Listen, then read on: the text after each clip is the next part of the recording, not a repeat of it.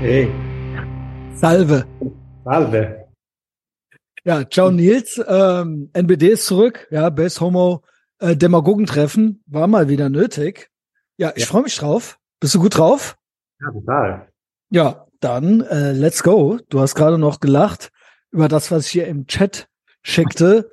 ähm, ich muss da auch immer drüber lachen, weil es gibt ja dieses Drag Story Hour Ding in den USA. Es ist sehr bekannt, ne? Ja. Äh, ich auch immer denke, es ist viel Hatebait dabei. Also, oder ich raff nicht so ganz die Strategie. Ich, und ich, äh, es fällt mir schwer äh, nachzuvollziehen, wie sehr ist es wirklich a thing? Oder sind das Einzelerscheinungen? So oder so, es gehört zum Kulturkampf irgendwie mit dazu. Ne? Also soll man sich jetzt daran abarbeiten, ist es Hatebait äh, oder sind das irgendwie so drei äh, Stellen, an denen das passiert und das wird halt sehr exposed und eigentlich ist es kein Thing. Smash Cut 2, das finde ich halt interessant. Jetzt, die Deutschen machen immer alles nach.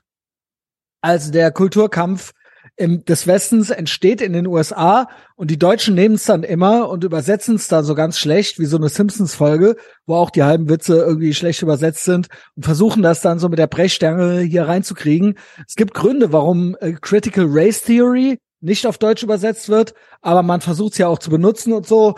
Ähm, Gerade bei den Grünen, äh, ich glaube, die grüne Jugend, äh, die ist da sehr stark mit dabei. Da gibt's ja diese Sarah Lee irgendwie äh, Person of Color, kennst du die? Oh ja, fantastisch, ja, ja, ja. Genau. Die, die ist die, ja ganz. Das ist die unantastbare im Sinne von, genau, das ist die äh, Sarah Lee Heinrich. Genau, ja, genau. Gerade hier auf Twitter, also da gab es auch ein paar ganz saftige Zitate von ihr. Deutschland hat eine eklige weiße Mehrheitsgesellschaft. Ja. Ich werde mir irgendwann einen Besen nehmen und alle weißen Menschen aus Afrika rauskehren. Ja, dann wird endlich alles gut. Juden und Asiaten sind keine weißen Menschen und bei Sla mhm. Slawen weiß ich ehrlich gesagt nicht. Also da gibt sie auch zu, dass sie vielleicht so ein bisschen Nachholbedarf hat. Ich schwöre, wenn einer meiner Lieblings-YouTuber an dir vorbeiläuft und du nicht an mich denkst, steche ich dich ab.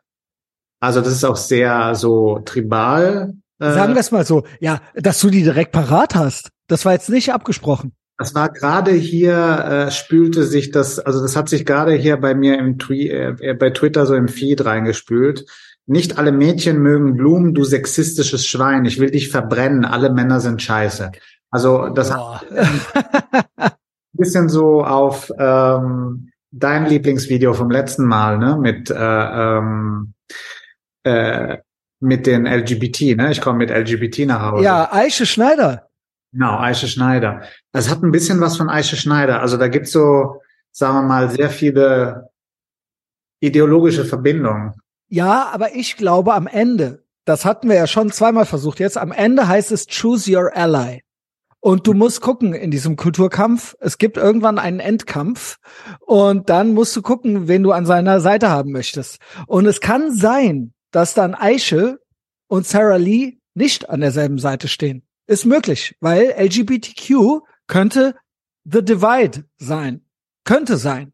Vielleicht aber auch nicht. Wir werden es sehen.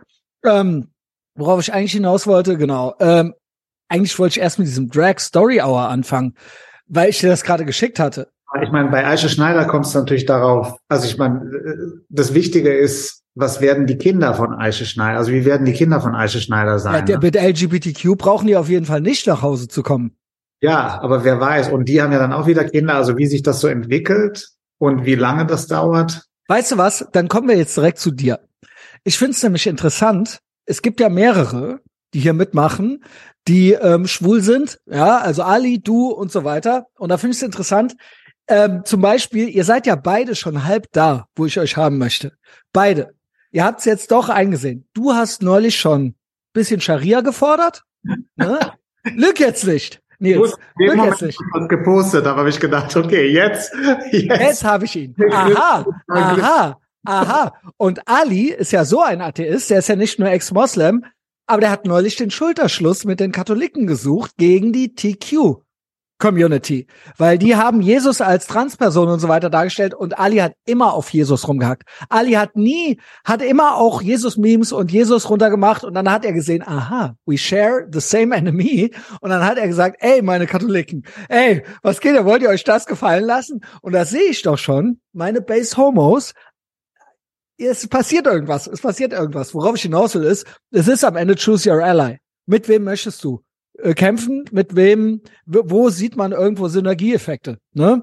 Also, keine Sorge, Leute da draußen, es wird keine Scharia geben. It's not gonna happen. So, I wish, aber das äh, bleibt wahrscheinlich ein frommer Traum. Es kommt kein Kalifat, okay? Es kommt kein Klimawandel, es kommt kein Rechtsruck, es kommt kein äh, Kalifat. Jedenfalls nicht endgültig dann.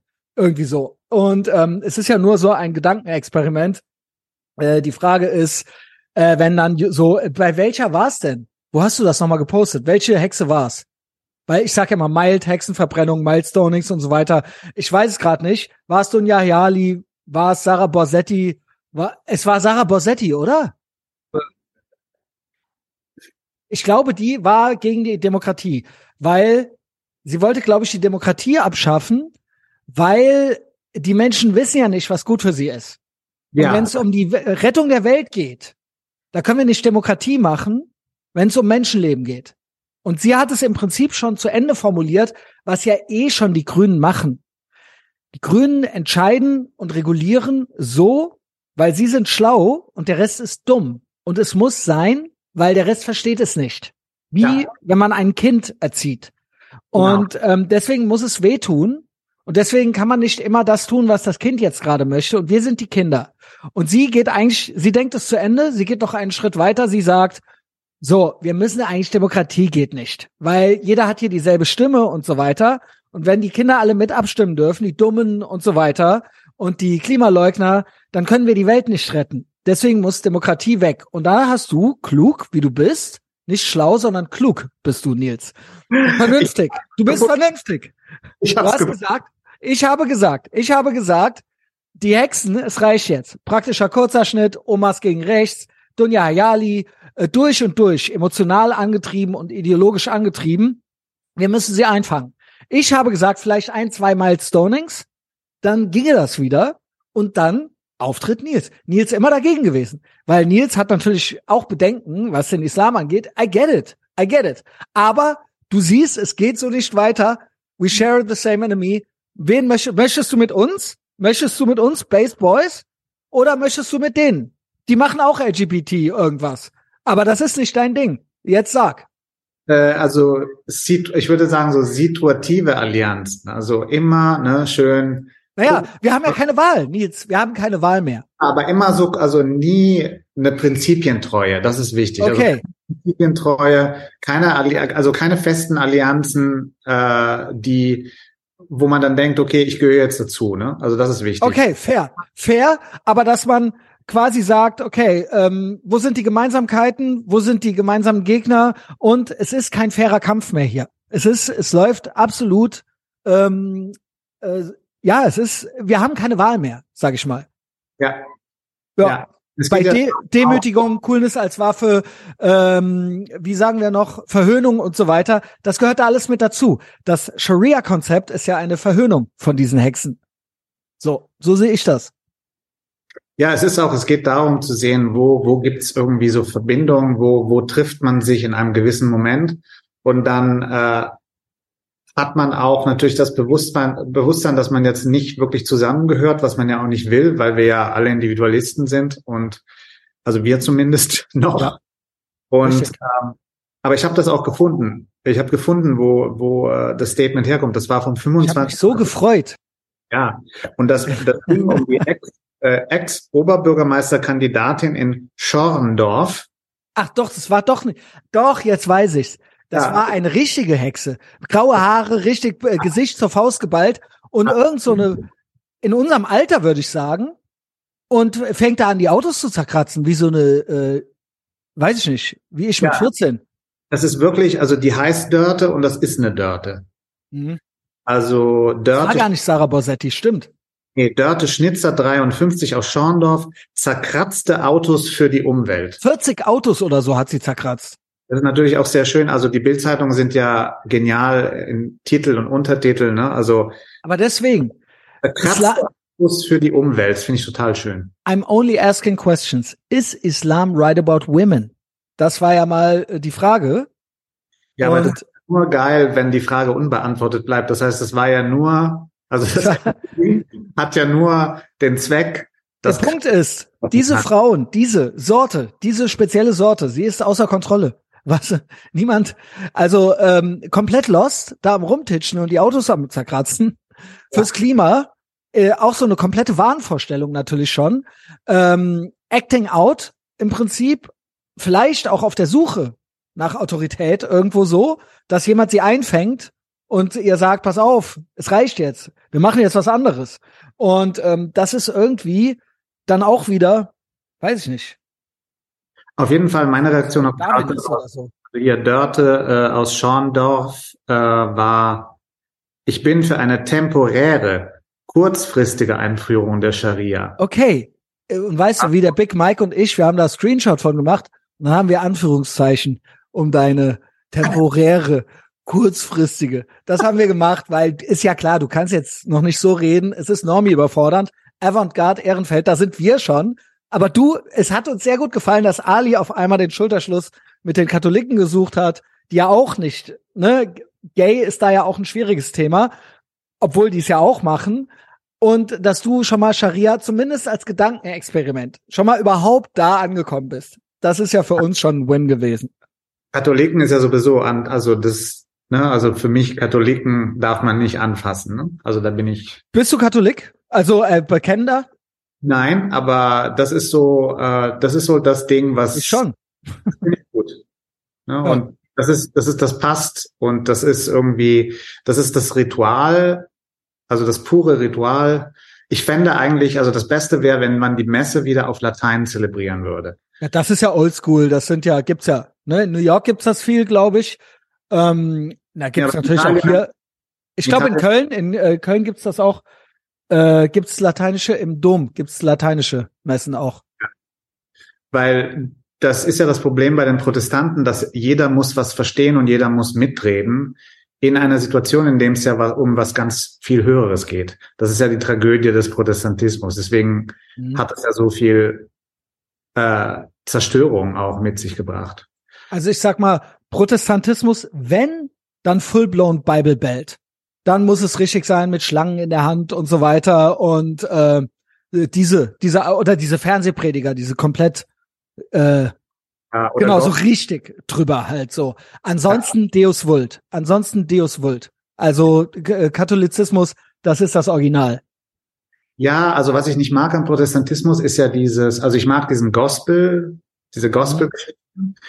ähm, aber ich mag nicht diese Prediger. Ich mag keine Prediger. So, ich mag keine Leute, die da stehen und die Leute schlau machen wollen durch irgendeinen ideologischen Kram. Und diese Figur der Prediger, die wird ja jetzt immer wieder auch, die kommt immer wieder in diesen äh, Black Lives Matter und sonstigen Aktivisten hoch. Das heißt, die, die amerikanische extreme identitäre Linke übernimmt zum Teil diese, diesen Gestus und Habitus von diesen Predigern. Und das mag ich gar nicht. Das haben wir aber hier auch. Wir haben ja hier auch Fridays for Future oder so. Das sind ja Ersatzgottesdienste im Prinzip. Ja. Nur das hat ja was davon. Ja, der Rücklauf in die protestantische Kirche ist ja auch natürlich, äh, der existiert ja auch. Also ich, ich war mal hier am Alex, hier am Alexanderplatz in Berlin. Da gibt es eine Kirche, die ist ganz schön, ist eine der ältesten Kirchen in Berlin. Aber die ist komplett taken over by Wokeness. Mhm. Und da war eine, äh, eine Pastorin, was ich ja auch nicht ab kann. Also ich will ja. da Ey, come on, oder? Nee, ich will keine Frauen auf der Kanzel. es nicht. ist einfach, nein. Also, genau. Und sagt übrigens Barbara auch. Also Barbara ist auch total dagegen. Auf jeden Fall redete die dann über Flüchtlinge und so weiter. Weißt, das war irgendwie so eine, so eine Christmette. Und dann kommt irgendwie äh, so äh, die Flüchtlinge und Solidarität. Und dann sprach die so von Maria, wie sie ihr Kind aus sich herauspresst und so dieses Ganze, weißt du, dieses so komplett. Sie machte es so zu ihrem Frauending irgendwie. Ja, ihr Frauen, also Darum geht's doch jetzt nicht. Ja, also ich will in der Kirche irgendwie boah, denken so, hier ist irgendwie was Höheres. Ich glaube, Spirituell, äh, meditativ irgendwas, was therapeutisches und jetzt nicht euren Struggle da irgendwie. Ja, weil das Schöne ist ja, du gehst in Rom in so eine barocke Kirche, du warst ja gerade da, mhm. da rein, dann hängen da die Caravaggios drin, du hast ein unglaublich schönes Erlebnis. Das ist vollkommen egal, ob du glaubst oder nicht. Dieser Ort überwältigt dich. Und das ist das Ding. Das mag ich an, an, also das ist das Katholische, was ich mag. Ja, und natürlich die History und äh, hatte ja einen großen Einfluss auf Europa, sag ich mal, der Katholizismus. Also egal ob Architektur, Kunst, äh, was auch immer, ne? Und natürlich unsere Geschichte. Klar, Förderer von Kunst. Also die europäische, ja. Förderer von dem, Großteil des UNESCO. Also Rom ist krass, das sieht äh, krass aus. Ja, also majestätisch immer noch und äh, dementsprechend von Michelangelo bis äh, you name it, äh, das ist ja alles sehr katholisch. Ja. Also man muss nicht in den Vatikan gehen, um dort mit Katholizismus konfrontiert zu werden und das trotzdem äh, kann man sehr gut finden. Also kann ich nur empfehlen, das gut zu finden, auch wenn man kein Katholik ist, aber dann vielleicht bist du ja intrigued. Das Gute ist, Katholik kann man auch werden noch. Man kann sich noch taufen lassen. Das geht. Wir gucken mal. Aber auf jeden Fall ist ja Rom auch eigentlich so die, die totale antiklerikale Stadt. Ne? Also die Leute hassen ja eigentlich den Papst und den Vatikan in Rom. Es wird Aber ist das so eine Pose? Hm? Ist das so eine Pose? Weil man eben äh, aus Rom ist und dann ist das so ein bisschen cool. Aber eigentlich sind die Italiener doch Katholiken, oder nicht? Ja, aber es gibt natürlich, ich denke, das ist immer noch in den Leuten drin, dass natürlich der Vatikan und der Papst, das waren ja, das war ja auch eine politische Macht. Das war auch eine militärische Macht. Ja. Das heißt natürlich auch jemand, also das war, das war eine Institution, die äh, die die unterdrückte, die die äh, ihre Gesetze auf die auf das gesamte Leben übertrug. Ne? Also genau wie heute im Islam. Das heißt natürlich gibt es da so ein generell so ein so eine so ein äh, so ein Hass auf das, was das darstellt, weil es eigentlich ein antiautoritärer Hass ist. Also so ein mhm. antiautoritärer Instinkt, den, den haben die Römer sehr stark. Das ich frage mich nur immer, und das frage ich seit Jahren, womit haben wir es ersetzt? Womit haben wir es ersetzt? Das ist immer die Frage. Es ist natürlich äh, sehr kurz gedacht, immer zu sagen, na ja, wir müssen irgendwie die Weltreligionen abschaffen, dann wird endlich alles gut. Aber jetzt sind wir eben bei äh, Fridays for Future und neuen Autoritären, die ja dem in nichts nachstehen. Gut, wir machen diese Hexenverbrennungen nicht mehr, aber ähm, also leider, aber ähm, es gibt halt eben ganz andere Formen der Vernichtung mittlerweile. Es ist vielleicht nicht mehr so schlimm wie verbrannt werden, aber es gibt eine Cancel Culture, es gibt einen Opferkult, es gibt äh, durch und durch autoritäre Bewegungen da draußen, die das, wo wir dachten, wenn wir nur das Religiöse oder das Klerikale irgendwie abschaffen, dann wird endlich alles gut und dann werden alle vernünftig. Und äh, das ist aber so nicht gewesen. Und das ist immer eine Frage, die ich mir stelle. So, ist das jetzt besser, dass wir jetzt quasi so Hexen oder so Greta Thunbergs oder so, das sind jetzt so unsere Heiligen und ähm, die machen da jetzt ihre Messen und die haben ihr eigenes Höllenfeuer und all das. Und das ist doch, ja, keine Ahnung, da wünsche ich mir ja fast ein bisschen oldschool zurück es muss nicht die Scharia sein. Könnte meiner Meinung nach auch der Katholizismus sein. Nur da mache ich mir auch nichts vor. Das wird wahrscheinlich auch nicht einfach so passieren. Die Menschen werden jetzt nicht einfach nochmal strenggläubige Katholiken und leben danach. Wie soll das gehen? Nee, aber die Religion also stellt ja ein Grundbedürfnis dar und die, die organisierten Religionen sind so die Institu Institutionalisierung von diesen Grundbedürfnissen. Das heißt, wenn du das, wenn du jetzt Religion abschaffst, äh, dann hast du ja immer noch das Grundbedürfnis und das, das äh, materialisiert sich dann eben da, wo wir es heute sehen. Also entweder Leute, genau. die sich an der Straße festkleben. Also diese Bedürfnisse von einer, einer Größe, eine, ein, ein, ein größeres Ziel und auch auch Rituale. Ja, und ähm, Klima, Klima, äh, das Klimathema ist ja auch so, du kannst es nicht greifen, du keiner versteht eigentlich richtig, was gemeint wird. Das ist, das ist eigentlich so, das ist so eine. Es ist diffus. Es ist eine diffuse Bedrohung, ja. Und, und keiner will das auch so richtig wissen. Die Leute werden ja aggressiv, wenn du sie fragst, ne, was, was sie genau meinen. Und, ähm, und, und, und das ist das Ding. Das heißt, du kannst, du kannst es gar nicht ersetzen. Das war ja das große, das war ja eines der großen Probleme bei, bei Marx, äh, Religion ist das Opium der Völker. Er meinte natürlich damit die organisierte Religion und nicht das religiöse Gefühl, also das Fühlen an sich oder dieser, dieses Bedürfnis an sich, was du ja aus dem Menschen nicht rauskriegst und deswegen eben auch nicht aus dem Marxismus rauskriegst. Ja, du hast es da im Prinzip rausgekriegt, dadurch, dass du quasi der real, äh, real existierende Sozialismus. Ich habe gestern original mal ein YouTube-Video geguckt. Was ist überhaupt der Unterschied zwischen Sozialismus und Kommunismus? Yo, äh, jetzt weiß ich's. Aber der real existierende Sozialismus ist ja durch und durch autoritär. Ja, natürlich. Und anders geht es ja nicht. Also anders kannst du ja quasi diese Religion nicht ersetzen. Du musst ja entweder, du musst ja komplett mit dem Stahlbesen durchkehren und richtig ultraautoritär sein, oder aber es passiert so etwas wie jetzt.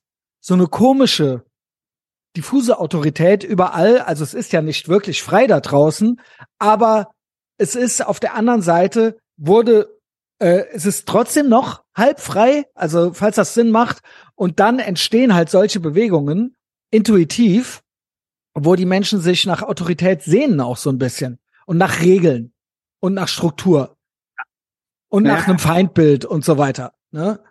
Also Kommunismus ist ja ist ja verbunden mit der Sphäre des vom Glauben und und der Sozialismus ist dann die, organisi die organisierte Form davon. Und wir haben ja immer wieder, ich meine, wir haben es ja jetzt wieder gesehen, ich hatte so diesen, äh, du hast, hast mir ja so einen Screenshot geschickt von diesem Typen.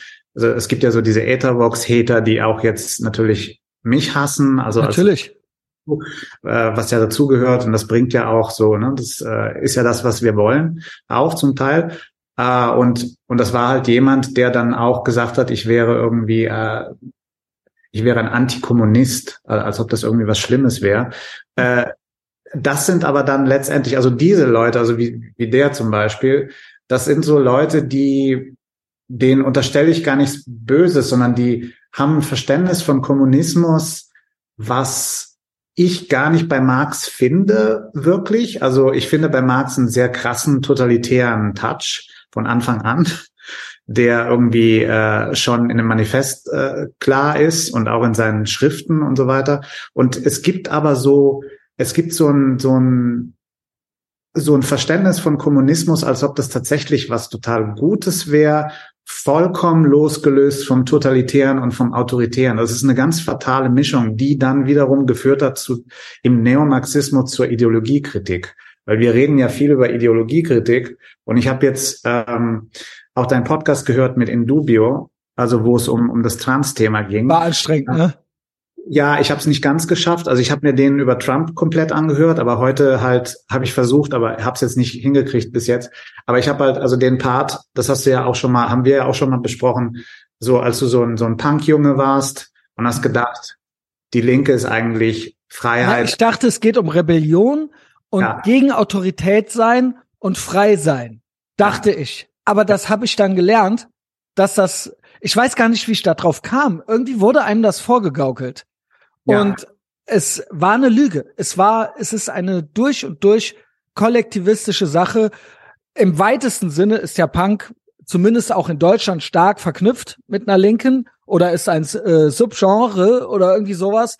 Und ähm, das kriegst du da natürlich, kriegst du irgendwie so ein Wort wie Anarchie fliegt da vielleicht mal rum oder aber vielleicht selbst sowas wie ja, so, es gab viel im amerikanischen Bereich auch so Fuck Authority und sowas, aber eigentlich gelebt wurde das nicht. Es war eigentlich sehr tribal, also sehr viel Stammesdenken und sehr viel, es hatte auch was von der Sekte und äh, es war am Ende was doch links in dem Sinne, dass es quasi kollektivistisch ist und, und du darfst nicht deine eigenen Sachen denken und fühlen und ja. deine eigenen Ideen äußern, sondern es ja. gibt eine kollektive Idee und Vorstellung irgendwie so und du darfst eigentlich kein Individuum sein. Du ja. darfst dich irgendwie bunt anziehen oder so, aber auch das ist dann irgendwann wieder uniform. Also und das stößt da arg an seine Grenzen und Freiheit ist auch nur so ein Wort. Wurde glaube ich gar nicht so viel verwendet, wie ich es mir ursprünglich mal vorgestellt hatte. Also ne, ich habe immer gedacht, klar, Freiheit, logisch, hä? Warum denn nicht? Aber genauso wie heute wird ja ganz konkret schon gesagt, Freiheit ist rechts. Ne, also das wird ja individuelle Freiheit ist rechts, kollektive Freiheit, was auch immer das sein soll, das ist gut. Ne? Das sind ja so Orwellsche Wortneuschöpfungen. Und das hat, so war es, glaube ich, auch damals schon. In diesen Subkulturen ist das eigentlich alles entstanden. Diese Leute sind dann auch irgendwann zur Uni gegangen und haben den Gang durch die Institutionen gemacht. Und das sind, das sind alles Ideen von vegan bis hin zu ähm, Gender-Gedöns, habe ich das alles in den 90er Jahren auch schon mal in irgendwelchen AZs gehört. Also das ist da entstanden. Ist natürlich noch vorher entstanden, aber da ist es auf die normalen Jugendlichen irgendwie getroffen. Und die haben dann irgendwann auch mal Abi gemacht und studiert. So, und sind dann irgendwie schlau geworden und links geworden und dementsprechend auch selber Lehrer geworden und so weiter. Also ich denke.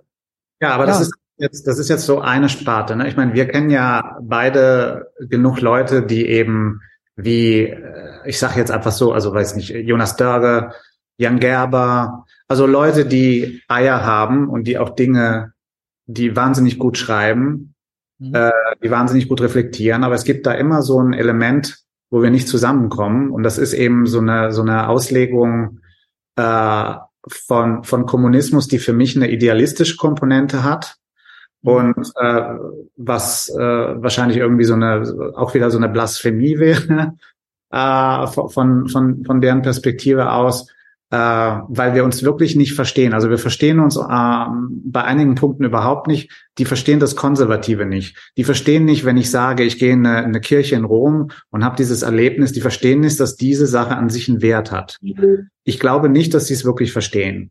Ich glaube nicht, dass sie es verstehen wollen. Das heißt, dieses materialistische Denken, sorry, äh, dieser Materialismus führt dazu, dass man gewisse Sachen nicht zulässt und dass man dann eben alles, was von einer konservativen Warte kommt, absolut für nicht legitim hält. Das heißt, man toleriert es, aber es bedeutet einem nichts. Und das führt dann wiederum dazu, dass dann gedacht wird, okay, wenn ich über Kommunisten bitche, dann verstehe ich einfach den Kommunismus nicht. Das ist ja immer wieder dieselbe Geschichte. Ne? Du verstehst nicht, worüber du redest. Es ist ja auch nie der echte Islam.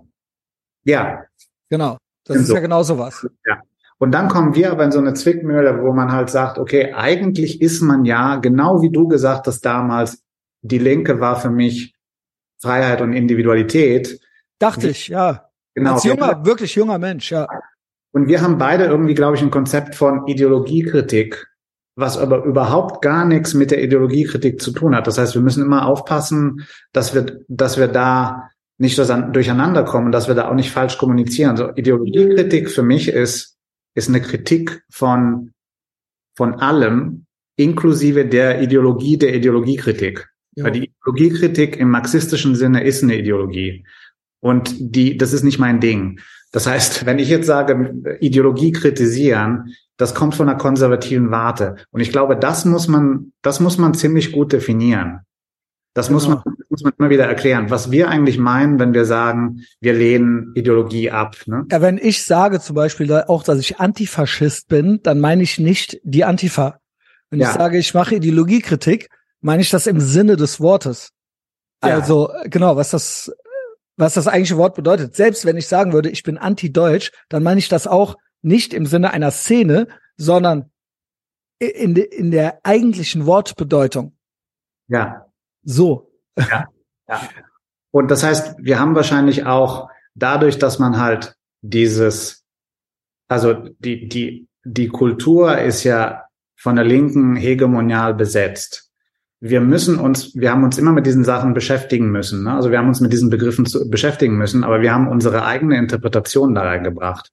Und das, glaube ich, ist eine ziemlich interessante Ermächtigung, dass man sagt, ich bin Ideologiekritiker, aber ich bin kein Marxist, sorry. Ja, weil du auch kein Tribalist bist. Also das, du nimmst halt das Stammesdenken daraus. Ja. Und ich denke, dass das ist eben der antiautoritäre Ansatz, der mir in der Ideologiekritik überhaupt total fehlt. Ich finde durchweg äh, in dieser Sphäre nenn es jetzt antideutsch, ideologiekritisch, was auch immer. Immer wenn du einen Begriff benutzt, sagt dir irgendjemand, ach, das ist doch nicht alles und so weiter. Ja. Aber wir verstehen ja, ne? Deswegen eigentlich ist auch to label is to limit.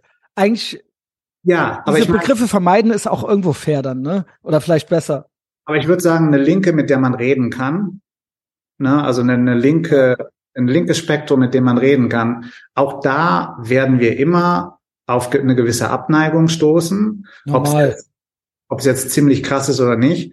Und eigentlich unsere Aufgabe wäre zu sagen, okay, wäre eigentlich noch so langsam so ein, so ein Gegenvorschlag zu machen. Vielleicht kann man sich da auch anlehnen an, an Positionen, die es ja gibt auf der konservativen Seite. Aber wir sind ja auch keine Konservativen. Ne? Also nicht wirklich. Also, nee. also äh, dafür ist mein Lifestyle zu gay. Genau. Und wir sind auch nicht. I wish. I wish. Aber ja. ich sehe, ich, ich finde es attraktiv. Ich sehe das. Und das ist auch das, was ich meinte. Ich habe es mehrmals versucht. Nenn's Abraham-Front, nenn's wie du willst. Es geht ja drum zu gucken, es geht ja nicht drum, ob mein Lifestyle immer der richtige oder ob das gut wäre, wenn 80 Millionen Menschen den genauso leben würden. Ob das, das heißt nicht, dass du nicht trotzdem ein Individuum sein kannst. Aber was on a larger scale, was funktioniert gut? Und das kann man ja auch ownen und anerkennen, dass man selber vielleicht auch Dinge macht, die nicht gut funktionieren, aber trotzdem hat man ein schönes Leben. Es ist fuck your feelings. So, ja. es geht jetzt nicht um dich. Sei mal kein Egozentriker jetzt, sondern sag doch einfach mal, was funktioniert gut oder was können wir, wa was sind die Alternativen? Und da einfach mal ehrlich in der Analyse zu sein, und das kann oft was Konservatives sein, auch wenn das nicht oder mal eine Zeit lang nicht als schick und sexy galt. Mittlerweile ist es ja eigentlich schon fast wieder rebellisch und dadurch cool. Nee, super. Nur, nur ich denke, wenn man jetzt sagt, eigentlich haben wir, geht es um dieses Common Sense Ding. Genau. Äh, und um so ein, so ein, so eine realistische Politik. Und das ist ja genau das Problem. Also wenn du einem Linken kommst mit Common Sense und realistisch, dann erntest du natürlich nur Gelächter, weil äh, wenn man so eine materialistische Sicht auf die Welt hat, dann sagt man, okay, du kannst ja die Realität gar nicht wahrnehmen in unserer kapitalistischen Gesellschaft. Also du bist ja schon ne, in diesem Game drin. Und äh, das heißt, es gibt links keinen Glauben an eine Realität, an eine realistische Politik, wie sie zum Beispiel. Aber das ist, weißt du, was mich daran stört? Ist, sie machen dasselbe wie andere äh, ordinäre Bauchlinke. Ja. Sie sagen, sie nehmen ein diffuses Monster, ein diffuses Szenario und nehmen das als Ausrede dafür, sich einfach hängen lassen zu können. Und natürlich, es wird viel geweint, es wird viel Kritik gemacht und so weiter. Aber ja, ich bin ja auch Opfer der herrschenden Zustände und deswegen kann ich ja nichts machen und kann kein schönes Leben individuell führen. Deswegen muss es irgendwie einen Kollektivismus geben oder aber ich brauche hier meine eigene kleine Gruppe, um mich dann mit der vor der und mit der zusammen auszuheulen. Das heißt, du sagst ja selbst, dass du machtlos bist und das ist einfach kein schönes Leben zu sagen, ich bin dem Klimawandel erlegen, dem Patriarchat, dem Kapitalismus, was auch immer, irgendwie so ein diffuses Konstrukt zu nehmen und zu sagen, deswegen bin ich chancenlos, da musst du ja depressiv, ich weiß gar nicht, wie da die Kausalrechnung ist, ob du eine Affinität dafür hast, weil du Depri bist, oder bist du Depri, weil du dir das einredest. Ähm, ist ja auch mal egal, es ist nur nicht hilfreich. Ne? Dieses, dieses, ähm, dass du, meiner Meinung nach hast du dann kein Selbstvertrauen. Das heißt, im wahrsten Sinne des Wortes, du vertraust nicht auf deine Fähigkeiten. In diesem Game, mit diesen Regeln, ähm, irgendwas reißen zu können. Und ich bin auch nicht zufrieden. Steuern sind Raub. Ich hätte gerne weniger Regulationen. Ich würde auch gerne viel mehr Don't Tread on Me machen, was ich will. Es ist aber nun mal so. Und es ist das Game. Und sagen wir es mal so. Wir hätten ja auch im 30-jährigen Krieg äh, geboren sein können ohne Strom und ohne fließend Wasser. Wäre das jetzt schöner gewesen? Maybe, auf eine andere Art und Weise. Hätte es vielleicht gefetzt. Aber äh, jetzt sind wir jetzt hier und das ist der Struggle, das ist das Game und es könnte schlimmer sein. So sehe ich das. Ich habe eine Menge Spaß, auch beim äh, Verhöhnen und so weiter. Und ich gehe meinen Weg und ich habe einfach Selbstvertrauen, dass ich eine Lösung finden werde. Für mich und auch die guten Leute um mich herum. Oder auch, wenn ich eine Beziehung führe, sonst irgendwas ja. dass man da zusammen durchgeht. Ja. ja. Und das ist einfach ein, ich glaube, das ist ein Grundansatz, eine, eine Grundweltsicht und auch eine Selbstsicht. Damit hängt das zusammen. Ob man das dann sein kann, ob man dann lieber Marxist ist oder nicht. Oder sich sagt, nee, ich kann's. Alleine. Ohne dass äh, enteignet werden muss. Ja, und, und deswegen, da endet halt die Debatte. Also das ist nicht mehr möglich. Wenn du über Fähigkeiten sprichst, dann ist es ja auch schon eine rechte Kategorie. Genau. Ne? Und ähm, gut, dann sind wir eben rechts. Jetzt ja, so. ja, nee, das sowieso. Ne? Also äh, nur beim Konservativen ist halt auch die Frage, was bedeutet das? Also im Deutschen ist das ja ziemlich negativ konnotiert. In Amerika hat das so eine sehr starke politische Färbung. Ich finde immer, dieses Konzept von dem konservativen äh, eher diesen britisch dieses britisch, britische Spektrum interessant also so Roger Scruton der ja auch jemand ist der sagt zum Beispiel zum Konservativsein gehört es dass man eine äh, dass man es dass dass es im, äh, dass man versteht dass zum Beispiel vulgäre Sprache ein wichtiger Bestandteil unserer Kultur ist also so weit geht der, ne? Also dass man. Das ist ja also, Teil von Redefreiheit und der Äußerung von Ideen auch. Auch genau. wenn die vielleicht hässlich sind. Genau, aber auch eine Schönheit von einer Kultur, die eben tatsächlich von unten kommt und nicht immer, wie es bei den, ich meine, äh, bei den Linken ist ja immer so, äh, Linke generell, Marxisten, wie auch immer, es gibt immer einen Disconnect zwischen den Leuten und der sogenannten Intelligenz, ja. Also die, die geben zwar vor, für die kleinen Leute sich einzusetzen. Ne? Die Arbeiterklasse früher, heute ist der Arbeiter nicht mehr so sexy. Aber es geht tatsächlich da nie um äh, das Gewinnen, sondern also das Gewinnen von von von Vertrauen ne, von diesen Leuten, über die man spricht, sondern es geht darum, dass man für diese Leute spricht und für diese Leute ein Projekt hat, was für die funktionieren soll, obwohl man diese Welt gar nicht kennt. Also die meisten kennen ja keine Fabrik von innen. Und, und das ist ein totaler Disconnect. Und das ist, glaube ich, auch das Ding. Das ist ein Ding, weshalb Marxismus nie funktioniert, nie funktionieren wird. Also in all seinen Formen. Also ob es jetzt in die Tyrannei geht, Mao, Stalin, oder ob es in das äh, äh, sich in dem manifestiert, was wir heute sehen, oder was man in den 70ern darunter verstanden hat. Also du hast ja wir haben über Pasolini gesprochen, weil du in Rom das warst. Das fand ich witzig, dass du ja. das erwähnt hast. Ja, bitte? Ja, da auch irgendwie, du hast ja da so tolle Bilder von dir, wo du dann manchmal so ein bisschen, wo ich so denke, ah, so Pier Paolo kommt hier raus, ne? Also. Was hast du mir, äh, ich sag's jetzt, schneid's raus. Faschismo hast du mir geschickt. Genau, hast du mir geschickt? Äh, mit Fashion, ne? Also, genau. Genau, ja, ja, natürlich, also, Fashionista. Ich fand das auch sehr gut, dass du in Rom warst mit diesem äh, Wahnsinnsanzug. Also das war alles so, passte alles so. Finde ich auch. Und bei Pasolini, Pasolini ist ja auch so eine Figur, die, das ist so ein bisschen, also in Italien nennt man das ja, äh, nennt man ja diese Zeit eigentlich so eine Zeit, in der der man über Catto Kommunismo gesprochen hat, also eine Verbindung zwischen dem Katholizismus und Kommunismus. Mhm.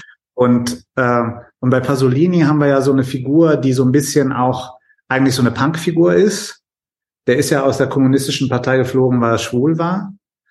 Äh, das heißt, er war ja eigentlich Kommunist und hat aber dann auch gemerkt, irgendwo ist eine Grenze, ne? Mhm. Irgendwo ist die Liebe vorbei. Und, ähm, und, und bei ihm, also das ist immer so eine ganz interessante Figur, weil man an dem nicht festmachen kann, ist das jetzt eine linke Figur oder ist er eigentlich schon, hat er schon fast reaktionäre Ansichten? Also was jetzt zum Beispiel äh, Abtreibung betrifft. Da hat er ganz interessante Ideen. Also das sind so Positionen, wo man sich fragen muss, wo das heute noch möglich ist. Also wo gibt's äh, eine Figur, die sich so viel Freiheit rausnimmt und dafür dann auch bezahlt, weil er hat ja so bitter bezahlt dafür. Ähm, und wie kann man das irgendwie, also woher kommt eigentlich diese Lust, das zu tun, obwohl es dir nichts bringt, obwohl es dir eigentlich zu deiner, zu deinen Ungunsten ist, ne? Also wie? Ja, ja. das sagst du so. Also ja. ich, dann sehe ich mich ja so ein bisschen in seiner Tradition. Äh, ich habe ja auch angefangen zu reden ähm, und auch teilweise vulgär. Ich mache es jetzt fast neun Jahre lang und am Anfang habe ich da auch kein Geld für gekriegt. Und da kann man sich natürlich auch hier und da fragen, warum mache ich das eigentlich überhaupt? Ne? Ähm, aber irgendwie es ist schon so ein innerer Antrieb und irgendwann wird man ja auch dafür belohnt. Ich meine, wir reden jetzt über Pasolini. Also er ist ja er hat ja auch äh, Bekanntheit dadurch erlangt und wurde ja auch bewundert. Also es ist ja nicht nur so einseitig, aber das ist halt eben so ähm, High Risk, High Reward, ne? Also es kann sehr bestraft werden, man kann verstoßen werden, man kann ausgestoßen werden, aber die, die einen dann verstehen. Ich glaube, vielleicht ist es ein besonderer, besondere Art und Weise oder besonders ausgeprägter Trieb, geliebt werden zu wollen, aber nicht um jeden Preis, mhm. sondern wirklich dafür und von denen, die es dann raffen, und dann sind es nur wenige, aber die feiern es richtig. Und das ist dann so eigentlich ein einziger Shit-Test, um rauszukriegen, wer, wer einen versteht und wer einen trotzdem liebt.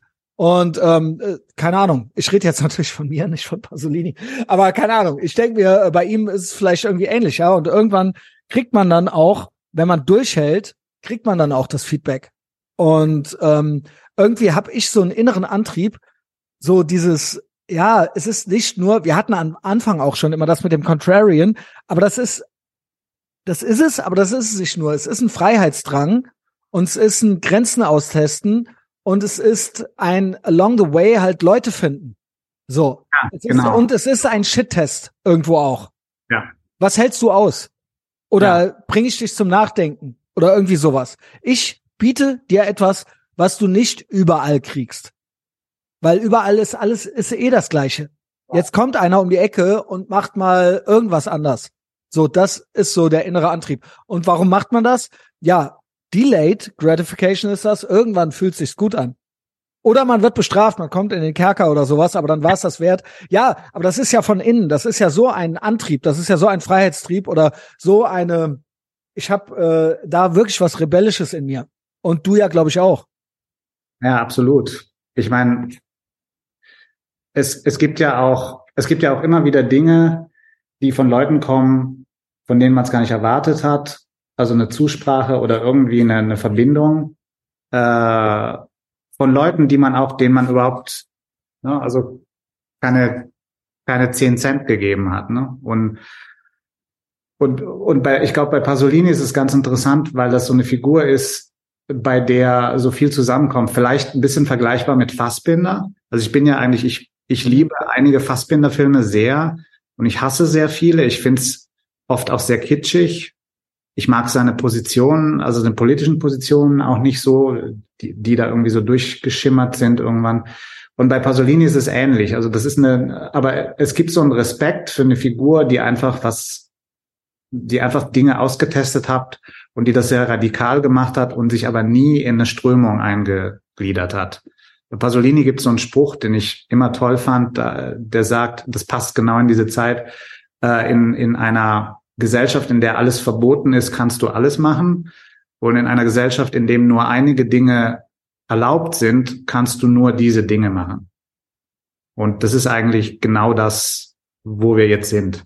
Wir sind noch nicht im Totalitarismus, oder im Faschismus, wo alles verboten ist, wo du aber dann aus so einem Naturtrieb Dinge einfach machst und sagst, fuck it, sondern wir sind in einer Gesellschaft, in der eben gewisse Dinge gestattet sind und man sich dann danach orientiert und alles andere ist halt un, also sogar von Leuten, die sich irgendwie ein bisschen als Außenseiter sehen, nicht, nicht, nicht denkbar. Also es ist nicht denkbar, dass du Trump toll findest. Es ist nicht denkbar, dass du irgendwie äh, sagst, dass äh, es Bullshit ist, dass die Polizei in den Vereinigten Staaten äh, Schwarze äh, bewusst massenhaft äh, ermordet. Ne? Mhm. Wenn du Leute fragst, wie viele Schwarze werden von der Polizei in Amerika ermordet, dann gibt es manche, die sagen unbewaffnete, unbewaffnete, ja. im Prinzip grundlos. Ich glaube, da gibt's äh, gibt's pro Jahr vier oder fünf Stück oder so. Ja, so elf im, im irgendwie so. Jahr wenn du die Leute fragst, da kriegst du ganz interessante Antworten. Also von 1000 bis 100.000. Also es gibt nicht Leute, die das glauben. Ne? Genauso wie es Leute glauben, das hast du, glaube ich, auch gesagt im Podcast äh, bei Indubio, äh, dass man überhaupt, genau in dem Trump-Podcast, dass man überhaupt glauben kann, dass ein Präsident der Vereinigten Staaten öffentlich sich für Nazis einsetzt. Das ist ja, das ist komplett, wenn du das mal so sagst, ja. das ist ja komplett absurd. Ja. Äh, da musst du dir mal vorstellen, wenn du dir das, wenn das viele, viele Leute wirklich glauben, dann kannst du dir vorstellen, was die noch so glauben und wie die durchs Leben gehen. Das sind komplette blau gepillte NPCs in der Matrix drin. Die ja. sind komplett lost. Das ist ja so, das ist ja Trump Derangement Syndrom auf dem nächsten Level. Wir hatten dann noch Musk Derangement Syndrom. Du hast auch ja. berechtigte Kritik an Musk gemacht, aber das ist, da gibt's ähnliche, gibt's ähnliche Phänomene und jetzt haben wir, glaube ich, DeSantis, äh, Derangement-Syndrom ist eigentlich immer dasselbe. Also so der komplette Wahnsinn, komplett absurde Sachen und daraus ziehe ich Rückschlüsse, was diese Menschen sonst noch so denken. Die gehen durch die Gegend und die sind komplett in der Twilight Zone. Das ist komplett opposite world. Also ja. einen siegheilenden Präsidenten der Vereinigten Staaten, das ist, das werden wir in, nie im Leben sehen. Das wird es nicht geben. Das gab es noch nie. Das ist komplett absurd. Und da seht ihr aber, oder siehst du aber, mit wem wir es zu tun haben. Und das sind ja nicht wenige. Nee. Es ist ja, gilt ja als einigermaßen akzeptiert. Und von Spiegel bis Stern war das auch mit so das Narrativ, beziehungsweise wurde befeuert. Ja. Ja, mindestens mal KKK oder sowas. Aber das ja. ist ne, die alte Frage, so wie konnte das in Deutschland passi passieren, die Nazi-Zeit? Das ist ja genau das. Also guck dir an, was heute passiert mit Covid.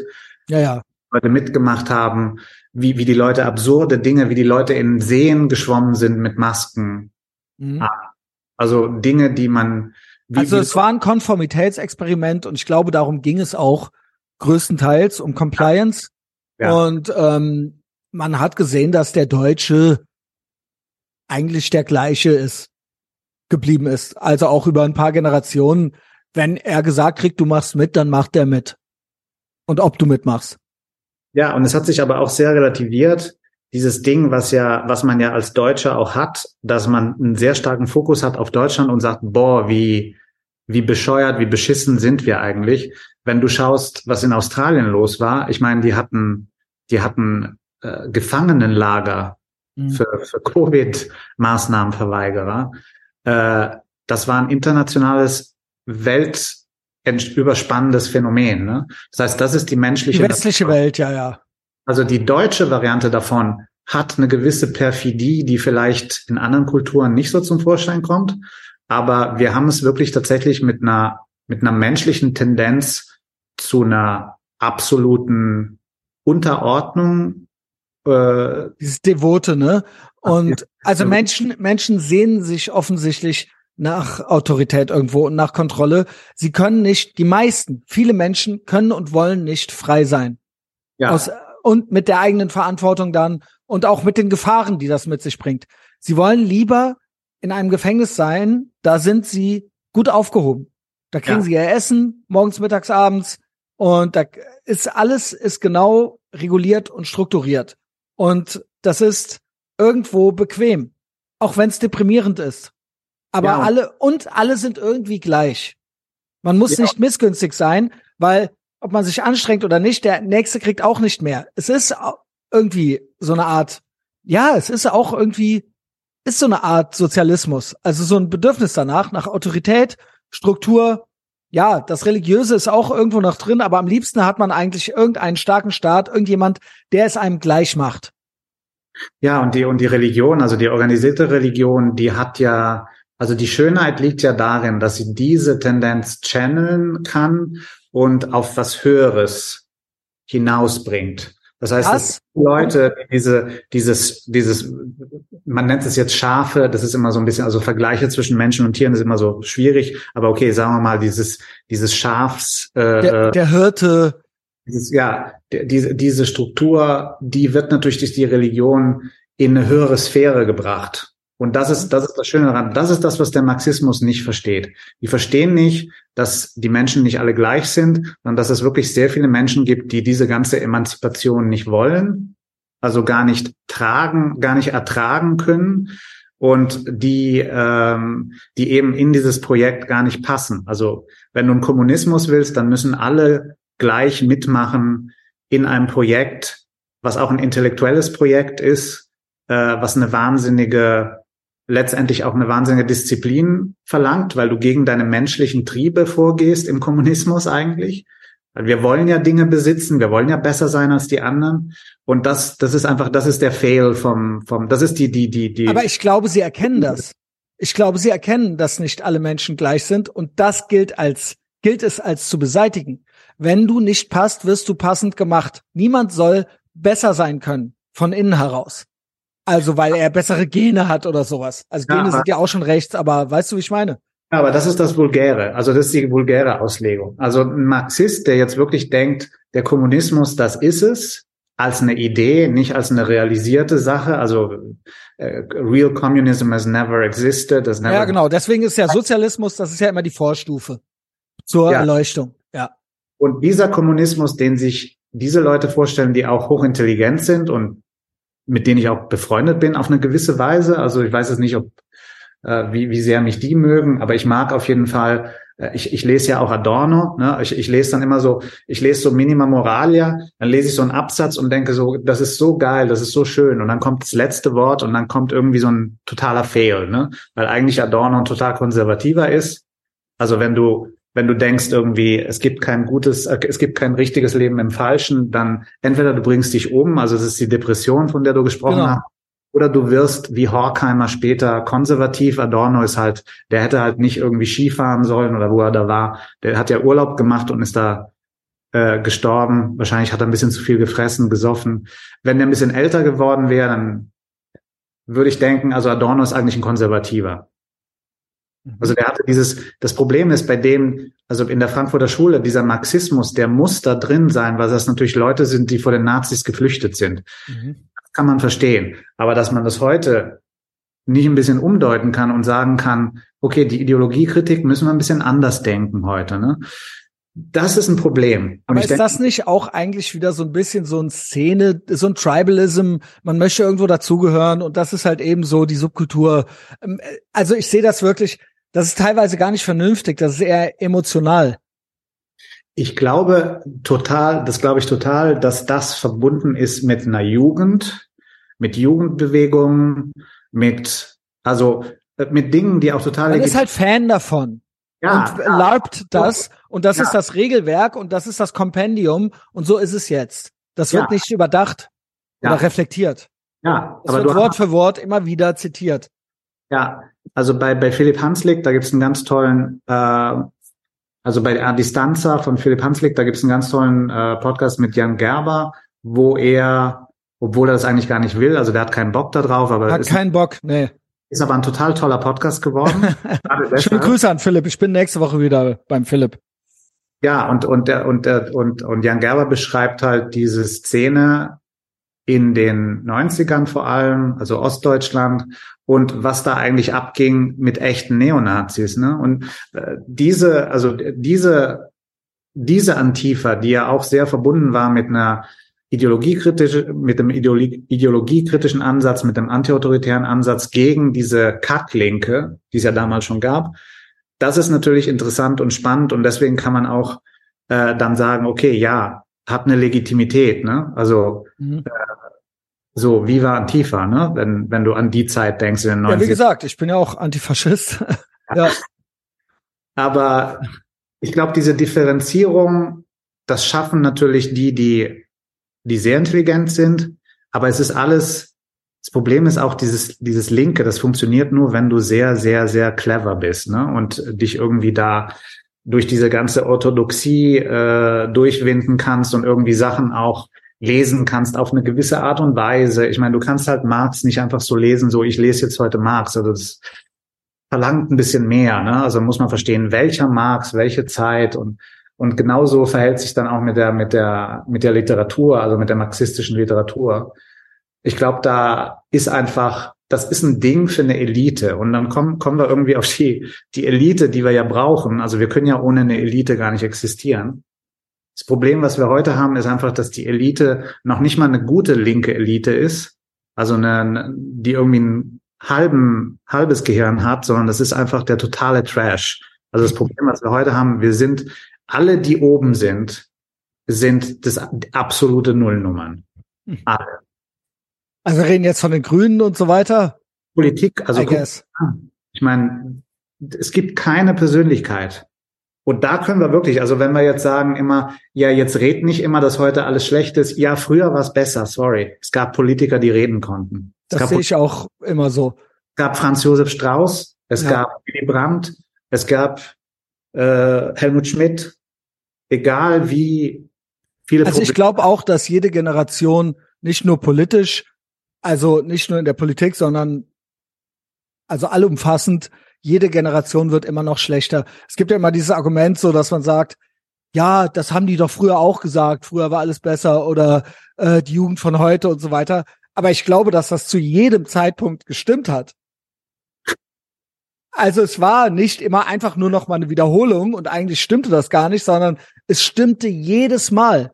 Also es ist jetzt Idiocracy, falls ja. du den Film kennst. Ja. Also ja. da gehen wir ja drauf zu. Also, Die, yo. Der Film, der, der vorausgesehen hat, dass Crocs das Ding werden. Ja. Das ist hier Mike Judge. Der ist äh, hochintelligent. Also der hat da so einiges, der ist zu klug, um nicht die Wahrheit zu sagen.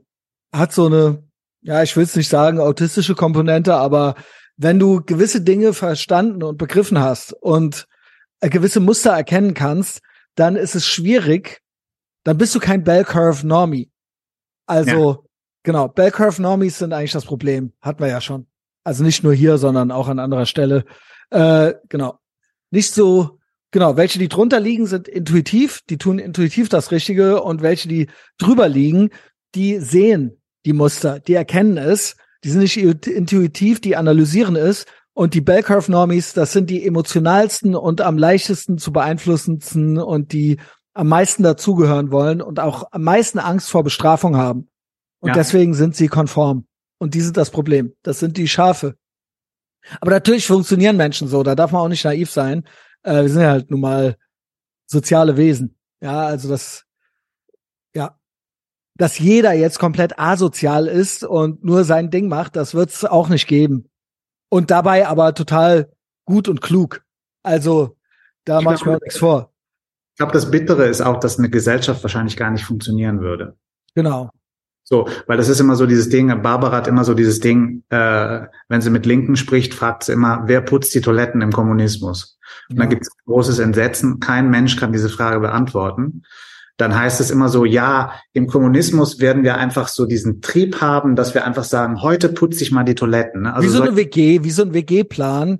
Genau. Und dann, genau, heute bist du dran, äh, natürlich ja. freiwillig alles und so, dann doch irgendwie. Aber man kann ja in jede WG gucken alle hassen sich, keiner ja. will's machen, es funktioniert nicht. Ja. Und alle sind angekotzt davon. Ja. Ja, und keiner macht's freiwillig, weil er eine schöne WG haben will. Niemand will es machen, weil er dann das Gefühl hat, warum muss ich es jetzt machen? Und dann mache ich mehr und der andere hat quasi weniger bezahlt und ich habe mehr bezahlt oder mehr Kalorien verbrannt und das sehe ich nicht ein. Ja. So ist das Mindset. Das ja. ist menschlich. Ja, und es gibt dann eben in der Gesellschaft immer fix eine gewisse Anzahl von Personen, die einfach äh, von der, von der Struktur her es einfach nicht checken. Also die können die einfachsten Aus Aufgaben nicht ausführen. Die müssen halt putzen gehen. Das hat jetzt nichts damit zu tun, dass man irgendwie böse ist oder die irgendwie unterdrücken will, sondern es gibt halt Leute, die putzen und Leute, die was anderes machen. Und das wird auch immer so sein. So. Ja, ja das verstehen, äh, glaube ich, viele Rote und Grüne nicht. Nee die denken, man könnte es mit It's in the name ändern. Also wenn wir jetzt quasi sagen, ihr seid schlau, dann seid ihr auch schlau. Die versuchen immer so eine self-fulfilling prophecy. So irgendwann gab es mal Statistiken, dass Leute mit Abitur wahrscheinlich eher studieren und wenn man studiert hat, verdient man mehr. Also deren Lösung war dann, ganz viele Jodeldiplom-Studiengänge zu erfinden und jedem ein Abitur zu geben. Und dann ist das für, ja, wieso? Jetzt, also die Statistik sagt, Abitur studiert dann machen wir halt, dass jeder Abitur kriegt und studiert und dann sind alle schlau und dann können alle reich sein. So, das ist ja deren Logik. Das ist ja von hinten, genau. Und dann so, it's in the name. Ja, Deutsche Demokratische Republik. Es ist demokratisch, okay? Antifa, anti, anti, fascist. It's in the name. Also Abitur. Ja, also immer so, die versuchen immer mit Namen und Labeln das so zu nennen, wie sie es gerne hätten und dann wird es schon irgendwie passieren. Ja. Und das ist eine sehr kindliche, emotionale Denke und viel Wunschdenken und Anecdotal Evidence. Weil sie leben auch in so einer Anecdotal Evidence Welt, so, es könnte ja sein. Es, ich kannte mal einen, der hat's geschafft und so weiter. Und deswegen könnte es ja sein, dass es, vielleicht schafft's ja jeder. Wenn wir einfach nur jedem zum Beispiel Abi geben. Also ist jetzt nur mal das Beispiel. Aber das ist ja immer so dieses Ding. Es könnte sein. Es könnte sein. Vielleicht ja doch. Und das ist nicht vernünftig. Das ist emotional. Und das ist auch ein Instant Gratification Mindset. weil man möchte einfach gut sein. Es sind ja gute Ideen, heißt es dann immer. Das funktioniert nicht, aber es ist gut gemeint. Das ist auch nicht gut gemeint. Diese Leute wollen sich einfach nur gut fühlen. Ja, das Gegenteil von gut. Ich meine, da sind, sind wir eigentlich beim, beim Herrn Frederik Schindler. Was Polit war mit dem nochmal? Politikredakteur bei Welt, Welt am Sonntag und jeder Vierte, ich weiß gar nicht, was das ist, jeder Vierte. Das ist wahrscheinlich auch so ein Dreck, äh, irgendwie. Äh, auf jeden Fall, der hat ja getweetet zu diesem Drag-Lesestunden. Geil. Damit haben wir ja angefangen, den Podcast. Wir haben es gar nicht zu Ende gemacht. Schöne, äh, schöne Überleitung, Nils. Schöner, schöner Bogen. Äh, BD. Genau. Äh, er schreibt, die Aufregung um eine Drag-Lesestunde für Kinder in München ist so lächerlich. Die beteiligten Künstler haben längst klargestellt, dass es nicht um sexualisierte Inhalte Genau. So, das ist genau Wir das. was- haben es doch gesagt. Steht Hä? doch auf. Es ist antifaschistisch, also sind wir gegen die Faschisten. Genau. Und sie sagen, sie Genau. wollen nicht an die Kinder ran. Hä? It's in the, it's in the name. Es, es steht doch auf dem Blatt. Also Ja. das ist so eine naive Denke. Und das ist einer von der Welt. Ja, das ist so believe all women. Ne, women. Genau. Genau. Und das heißt, die haben irgendwie, weil du hast ja auch gesagt, wie soll man das ein, also wie soll man das eigentlich einordnen, dieses Drag-Phänomen? Sollen wir das jetzt ernst nehmen? Ist Also willst du mal kurz erklären, worum es geht? Ich hatte es versucht eingangs, aber ich laber mir immer einen Wolf und habe es dann eigentlich gar nicht gut erklärt. Es gibt irgendwelche Drag Queens, irgendwelche Trannies, die wollen jetzt den Kindern Bü Kinderbücher vorlesen. Und noch nicht mal jetzt irgendwie Hänsel und Gretel, sondern äh, es geht tatsächlich dann um äh, sexy Sachen. Also Sexualität im weitesten Sinne. Ja, jeder macht das so anders. Also der eine macht das so, dass das getanzt wird, mit dem Arsch gewackelt wird. Natürlich sind das alles sexualisierte Performances, weil das, da gibt's ein ganz gutes Interview, so ein ganz kurzes Interview mit bei Jesse Waters, da bei Fox ähm, gucke ich ja nicht mehr, seit Tucker weg ist, aber Jesse Ameri Waters American Reichelt. Genau, genau. Also Jesse Waters ist immer so einer der weniger schlimmen bei Fox News. Der hat eine Kitty Lemure interviewt. Mhm. Und diese Kitty Lemure ist, ein, ist eine Drag Queen und die aber klar gemacht hat, also das ist eine Drag Queen, die absolut gegen dieses äh, Drag Queen Story Hour ist, weil sie gesagt hat, Drag kommt aus einer misogynen Kultur, sagt sie, in der es, also das habe ich jetzt übersetzt, Drag kommt aus einer misogynen Kultur, in der es Frauen nicht gestattet war, auf der Bühne aufzutreten und Männer übernahmen diesen Part. Also sie hat nur mal dran erinnert. Ist das so? kommt, Ja, wo kommt eigentlich Drag her? Das kommt dachte, von, das kommt aus der Gay-Szene. äh, das kommt ursprünglich daher, genauso wie Blackface von diesen Minstrel-Shows kommt, also wo Schwarze nicht auftreten sollten, also haben sich Weiße das Gesicht schwarz Gibt's ja in. Japan gibt's dann so Geishas und so, die werden dann auch von Männern gespielt, glaube ich, bei Ja, diesem japanischen Theater und so. Ja, ja. Aber hier ging es wirklich darum, Frauen gehören nicht auf die Bühne und da hat es eigentlich so seinen Ursprung. Das heißt, es ging, also konsequenterweise, also äh, äh, ähm, geht es darum, dass, dass es ja um Karikaturen von Frauen geht. Also es ging immer schon, auch damals, nicht um ein Ernstnehmen von dieser Figur, die man spielt, sondern es ist ja auch immer eine Karikatur von einer Frau. Genau wie bei den Minstrel-Shows, das Blackfacing, das sind ja auch Karikaturen im Prinzip. Genau. Das heißt, Drag ist, ist ja eine Karikatur und das war es auch bis zu einem gewissen Punkt. Und dann wird es uns aber heute verkauft als ein Ding, also als die Realität. Also Drag, eine Drag Queen ist eine Frau. Das heißt, das Zerrbild von einer Frau ist die Frau selbst. Genau, sie tun jetzt so, als wäre es ein Teil der Transbewegung und nicht eine dieser Shows. Also Genau. wo ga- ganz klar ein performativer Akt stattfindet. Es wird jetzt getan, als wäre es Teil dieses TQ-Kosmos Genau. und nicht einfach nur eine Performance. Genau, und es war ja eine Performance und das kam ja aus dieser Kultur, das war auch verbunden mit dieser Ballroom-Scene, also es ist auch Es sind ja nicht unbedingt Menschen, die sich als in, im falschen Körper geboren sehen. nein, nein, nein, das Aber ist, das ist doch jetzt alles eine das Chose, ist, ne? eigentlich, das ist eigentlich dieses Ding, wo man sagt, okay, ich entdecke jetzt, also ich habe irgendwas in mir, was weiblich sein will und ich spiele das jetzt und das wird aber dann auch offensiv gespielt, weil das hatte ja auch eine politische Dimension, das heißt zu sagen, du verachtest mich für meine Weiblichkeit, ich spiele die, ich gebe dir die volle Kanone. Das heißt, es ist eine totale based Sache, dieses Trans-Ding, eigentlich. Weil es bedeutet ja, oder zumindest. Das Drag, Drag-Ding, nicht das Trans-Ding, genau. Das Drag-Ding ist eine, eine, eine, ist als eine Provokation geboren, die aus dieser, natürlich auch aus dieser Kultur sich speist. Aber es geht eben darum, dass man natürlich auch sagt, du willst mich nicht akzeptieren, ich gebe dir zehnmal so viel von dem, was du nicht magst. So, ne? Und das, das war das Spiel. Aber es war natürlich auch immer ein Spiel und es war natürlich auch immer attraktiv für ein Heteropublikum, äh, weil einfach Drag auch lustig ist. Ja, und, und kurios irgendwo. Ja, ja also ich meine. Ja, und dann irgendwann fühlte man sich toll, dass man das so akzeptieren kann.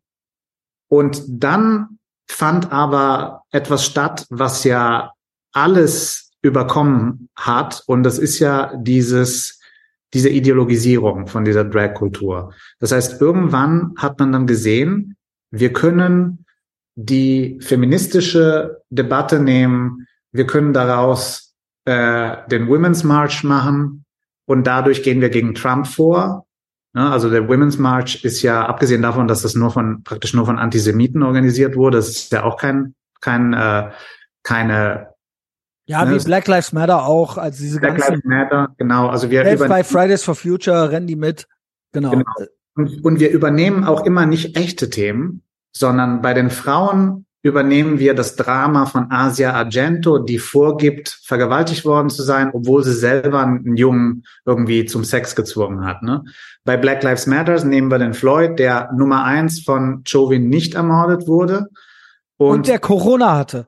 Der, ja, ja. Das ist der einzige, der mit und nicht an Corona gestorben ist. Genau, genau, ja, das hast du ja auch gesagt im Ja, ist doch so. Ja. Und, und jetzt haben wir natürlich die volle Kanone. Das heißt, jetzt gehen wir gegen die Realität vor und sagen, das sind auch Frauen, das heißt die, die Drag Queens, die sich ja nie wirklich als Frauen gesehen haben oder Drag Kings, die es dann auch gab, das ist dann eben die Realität. Das heißt, die Realität ist das Gefühl. Und das ist die durch Ideologisierung, von der diese Drag Story Hour nur ein kleiner Teil ist. Das ist eine Indoktrinierung, das ist eine Demütigung des Gegners. Genau. Und, äh, und es ist auch, es ist irgendwo auch eine Performance, finde ich auch immer noch, aber so eine äh, fickt euch. Fickt ja. euch. Nicht, es geht nicht um Akzeptanz, sondern es geht drum, es ist eine Machtdemonstration irgendwo auch. So ja. sehe ich das. Ja. Ne? Und ähm, was mich so ein bisschen wundert, ist, wie dieses ganze Ding, du sagst ja immer LGB, das hat nichts zu tun mit TQ. Ich sag irgendwo, es gibt eine Connection. Es gibt eine Überlappung oder es gibt auch eine Kausalrichtung. Okay, da will ich aber jetzt nicht drüber streiten. Was mich so ein bisschen stört, ist so heutzutage dieses, ähm, dass man kein Rebell mehr sein möchte und kein Außenseiter, sondern die rebellieren sind aber unkritisierbar. Das heißt, sie sind ja in einem total unkritisierbaren Raum. Der Staat schützt sie ja sogar. Ne? Wir müssen mehr tun für äh, T und Q und Transrechte und bla. Und dieses ganze Phänomen, das heißt, es ist nicht mehr subversiv. Nee, aber das ist, ja, das ist ja die totale, das ist ja das Problem von äh, Dutschke, ne? so Marsch durch die Institutionen. Gleichzeitig zu der Zeit hat man gesagt, wer zweimal mit der gleichen pennt, gehört schon zum Establishment der Marsch durch die Institutionen, also der, der Endpunkt vom Marsch durch die Institutionen ist ja, dass man eine neue, ein neues Establishment schafft. Das heißt, man war gegen das Establishment, solange das Establishment nicht wir sind, die wir nach oben wollen. Ne? Und deswegen, jetzt ist es Establishment. Jetzt haben wir ein neues Establishment. Also als LGBTQ bist du ja mit eine der geschütztesten und enabledsten Gruppen im gesamten Westen mittlerweile. Ja. Also du giltst als eine Art, das ist eine Art Aristokratie. Und wenn du was dagegen sagst, machst du Majestätsbeleidigung. Ja. Dann äh, bist du, dann ist es on. Also sei vorsichtig, was du sagst über diese Gruppe. Das ist ein antidemokratisches, autoritäres Establishment. Das ist nicht mehr das Establishment von Franz Josef Strauß. Genau. Oder? So, ja. Genau. Und äh, obviously sind es auch keine Leute, die durch eigene Leistung irgendwo hingekommen sind, sondern durch andere Merkmale. Das heißt, sie sind auch verhaltensauffällig, sie sind, nennen wir es mal, ist ja alles kein Hate Speech dann, neurodivers und so weiter oder überdurchschnittlich. überrepräsentiert sind dort Menschen, die irgendwie, sage ich mal, auffällig sind in ihrem Denken und Fühlen. Und das ist das Gegenteil von einer konservativen oder von einem Establishment, wie es um Franz Josef Strauß herum war. Diese Menschen waren nicht verhaltensauffällig und die waren ambitioniert. Die haben nicht versucht, Abkürzungen zu nehmen. Ja. So, Franz Josef Strauß war da, wo er war, obwohl er dick war, nicht weil er dick war. Genau. Ja. Und das war dann, er kam nicht mit Bodyshaming oder sowas um die Ecke. Und ihr dürft mich nicht kritisieren und ich brauche jetzt eine Quote und ich ziehe mir noch ein Kleid an und ähm, dann bin ich eine schöne dicke Frau. Ja. Naja, auf jeden Fall, was solche Leute nicht verstehen, wie unser guter Friedrich Schindler von der Welt, ist, dass dieses, dieses Trans, dieses, dieses Trans-Ding, das Drag-Ding, das BLM-Ding, alle diese Dinge sind, sind der Teil von eines Projekts. Es und ist am, durch und durch ideologisch und am Ende ist es Kommunismus. Ja, es ist genau, es ist eine Anlehnung an das, weil es eben auf die Auflösung der Gesellschaft hinzielt. Genau.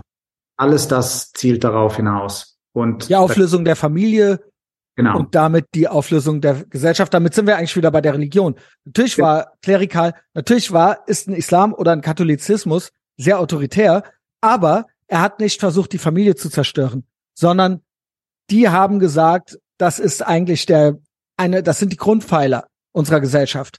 Und eine, eine Sache, die in so einen bunten oder in so einen Regenbogen-Stalinismus in diese Richtung geht, die sagen, alles Traditionelle, alles Familiäre ist böse. Und man hatte es ja auch unter Stalin, die komplette Auflösung der Familie. Teilweise sogar in offenen Beziehungen, äh, Kommunen lebend und so weiter. Selbst das wurde alles ausprobiert. Und ähm, das ist ja im Prinzip so eine, ja, so eine Regenbogenversion davon jetzt. Ja, und das ist ja, das ist ja bei Marx drin. Das kann mir ja keiner erzählen. Also die Auflösung der Gesellschaft ist ja das Ziel des Kommunismus. Die Auflösung der, der bestehenden Gesellschaft, ne, der bestehenden Verhältnisse, der bestehenden Kapitalverhältnisse bedeutet aber letztendlich der Gesellschaft. Und das wird natürlich heute gemacht also durch diese anekdotische Evidenz. Das heißt, du hast einen George Floyd, der wird dann einfach benutzt für die Zwecke. Genau. Und, äh, und es wird eine Notwendigkeit dargestellt. Das heißt, diese Auflösung der Gesellschaft ist nicht nur ein Wunsch, also wünschenswert, sondern es ist eine Notwendigkeit, damit wir überhaupt anfangen, gescheit zu leben. Also wir, wir, wir leben in einer Gesellschaft, in der man kann nicht, gar nicht leben kann. Mhm. Und die auch diese ganzen, es wird ja immer das, der Begriff Genozid benutzt. Also Genozid benutzt ja nur, ich krieg nicht das, was ich will. Das ist ein Genozid. Da jetzt heutzutage so die neu, ja. der Neusprech. Ja. Und genau. Wo war das denn ja noch, jetzt nochmal? Wer hat denn nochmal gesagt, genozidal? Genozidal. Ja, Genocide, Transgenocide, das wird dauernd. Das ist ja genau. ein Ja, ja. Es war, glaube ich, auch Ron DeSantis. Ist, glaube ich, auch genocidal. Ja. Deswegen, weil er dieses, äh, weil er nicht an Schulen das möchte, bis zur dritten Klasse. Genau, they want to cancel, they want to. Das hat, glaube ich, diese Annika Brockschmidt sogar gesagt. Kennst du die? Ich glaube, original, ich lüge jetzt nicht, das ist ähm, keine Übertreibung, ich glaube, die war noch nie in Amerika, noch nie in den USA und sie ist USA-Expertin und ähm, sie hat ganz viel Angst immer vor Trump und jetzt Ron DeSantis ist natürlich der Nächste. Hast du das mitgekriegt? Das war jetzt gestern oder vorgestern? hat sie natürlich äh, CSU-Besuch bei Ron DeSantis und sie hat sich dazu geäußert. Zu, zum, äh, zur Unterschrift, also zur Unterzeichnung in Israel? Äh, nee, es ging drum, Söder war bei Ron DeSantis. Hast du das nicht ah, ja, ja, ja, ja, klar, natürlich, ja, jetzt, natürlich, die CDU, die lernen jetzt wieder beim richtigen Nazi, wie es geht. Genau, und sie hat gesagt, es ist, ähm, ey, habe ich das nicht hier reingepostet? Sie hat im Prinzip gesagt, es ist dann unterm Strich genozidal. Und das ist ja, ja schön immer für die Deutschen das Schönste, Amerikanern Völkermord vorzuwerfen. Das ist das Schönste für den Allmann. Ja. Wenn Juden rechts sind, das ist immer sehr schön, äh, rechtsextreme Juden äh, äh, aus, herauszustellen und Amerikaner des Völkermords zu bezichtigen. Das ja. liebt der Allmann. Ja, ja. Gibt nichts Schöneres. Ja, gut, sorry, ich wollte dich nicht. Äh, genau, Genocide. Das, das war das. Aber, aber dann letztendlich, ich meine, was, was wir für ein Problem haben, ist, dass wir dann auch wieder Leute haben, wo wir denken, ah, die sind ja eigentlich auf unserer Seite, weil die sind anti-Vogue. Und das ist auch ein totale, totale zweischneidiges Schwert, weil wir haben es dann mit Leuten zu tun, die tatsächlich verschwörungstheoretisch unterwegs sind. Das heißt, die denken, die da oben und so weiter. Also es gibt natürlich einen Soros. So bin, und bin mittlerweile up for anything. Ja, Ja. erzähl. so, es gibt einen Soros. Wir wissen alle, was der finanziert. Wir wissen alle, dass der in das Rechtssystem der Vereinigten Staaten auch äh, interveniert, indem er gewisse Leute finanziert, die dann dort in, in den ähm, Aber ich Also- glaube, den darf man, den Namen darf man auch eigentlich schon nicht sagen. Das ist so, he who cannot be named, weil die machen ja auch immer nicht nur it's in the name, äh, das Game der Zensoren oder der der äh, Canceler ist ja oder der Linken nennst, wie du willst, des Establishments ist ja auch Kontaktschuld. Das heißt auch ideologische Kontaktschuld. Wenn irgendein Spinner irgendwas sich da zusammenspinnt, was antisemitisch ist und dann diesen Namen noch mit reinpackt als Beweis, dann ist es, wenn du diesen Namen verwendest, bist du der. ja, das ist das. Ich meine, Das das, ist ja immer der Trick, ne? das gewöhnliche Muster. Das habe ich. hab's. Ich habe ja so ein Hetze und Gewalt. Annika Brockschmidt, mo- von, natürlich von Rotfunk gepostet, Monitor, ne? mit einer amerikanischen Flagge im Hintergrund. Finde ich Genau, weil sie ist Expertin. Annika Brockschmidt, Journalistin und Autorin. Hm. Wovon? Eine starke und unabhängige Frau. Ähm, DeSantis ist Vorreiter bei den US-Republikanern, die gerade drakonische Gesetze insbesondere auch gegen Transmenschen durchsetzen. Sie nehmen willentlich in Kauf, dass Transmenschen sterben, etwa weil sie in den Suizid getrieben oder Opfer von aufgehetzter Gewalt werden. Jetzt kommt's. Die Transbewegung ist im Kern genozidal und auch in Europa aktiv. Und dann haben wir einmal Full Circle. Ah, die, die Anti-Trans-Bewegung. Ja, ja. Ja. Genau. So, Ja. sorry, ich habe dich jetzt dreimal unterbrochen. Nee, nee, ist, ist klar, aber diese Sache mit Soros, deswegen habe ich die auch in diesen Artikel reingenommen. Ich habe ja diesen Artikel für Jüdische Rundschau geschrieben, wo es um Markus Lanz geht, ne, um so eine Markus Lanz-Sendung, die habe ich mal so komplett auseinandergenommen. Erzähl ruhig. was da so über Trump geredet wird. Das fand ich so, das hatte mir jemand geschickt und hat mir gesagt, guck dir das mal an. Ich guck, mal, guck ja Markus Lanz eigentlich fast nie, aber das war so ganz interessant, dass das eine Sendung war über Trump und Fake News, die vollkommen, also es waren nur Fake News in dieser ganzen Sendung. Das ging so über eine Stunde lang und Ist da eine aktuelle Sendung, ne?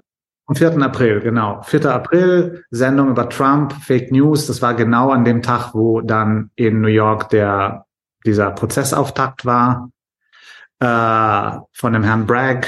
Und ähm, da war jemand zugeschaltet, auch wieder so ein Amerika-Experte. Also in dem Artikel habe ich so einerseits versucht rauszuholen, äh, also nochmal darzustellen, was diese Haupt-Fake News, die in den deutschen Medien zirkulieren, eigentlich sind, woher die kommen, äh, wie die sich verbreiten und dann gleichzeitig auch nochmal so eine Darstellung zu machen, was eigentlich mit Trump da gemacht wird.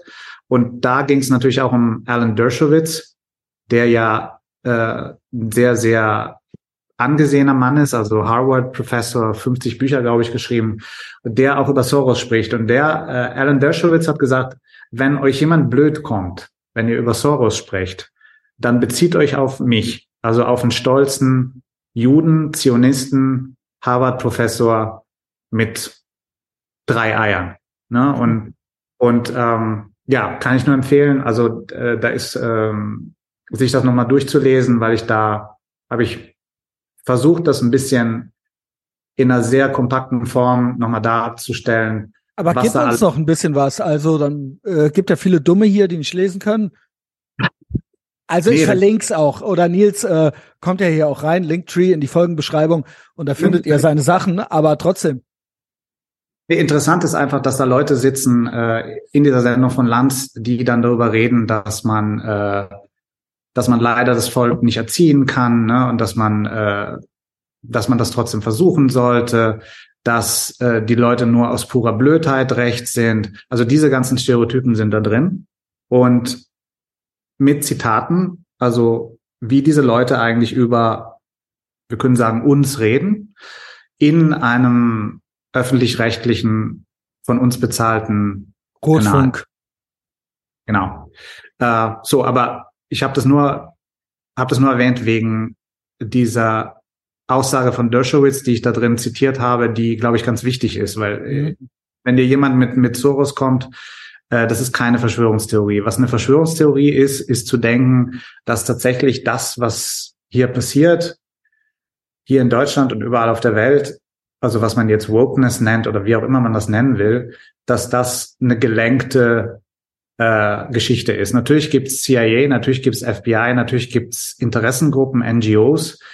Äh, es gibt wahnsinnig viele Interessen. Dann kommen wir vielleicht auch nochmal zu King Charles, weil der auch zu dieser. Den hatte ich dir auch kurz geschickt. Genau, genau, zu diesem, diesem Spektrum gehört, also von den großen Influencern, von diesem ganzen Klimabullshit zum Beispiel. Aber wir können nicht sagen, also Ideologie ist eine Sache, die da ist und die die Menschen eigentlich allgemein einnimmt und wo man, also wo man auch keinen Anfang und kein Ende definieren kann und keine Hauptakteure. Also es gibt natürlich Leute, die davon profitieren. Es gibt Leute, die äh, Gelder da rein steuern, ne? also auch beträchtlich viel, wie Mark Zuckerberg und so weiter. Aber es gibt jetzt nicht wirklich eine Verschwörung, sondern es gibt eine Ideologie, die wir zugelassen haben, dass sie 70 Jahre lang gedeiht, dass sie immer stärker wird. Und äh, eine Verschwörungstheorie ist immer eine sehr optimistische Sicht der Welt, weil das würde ja bedeuten, okay, wir schalten jetzt diese Leute aus und dann haben wir Ruhe.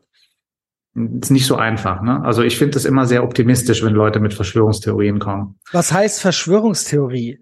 Aber es gibt doch eine Bewegung irgendwo.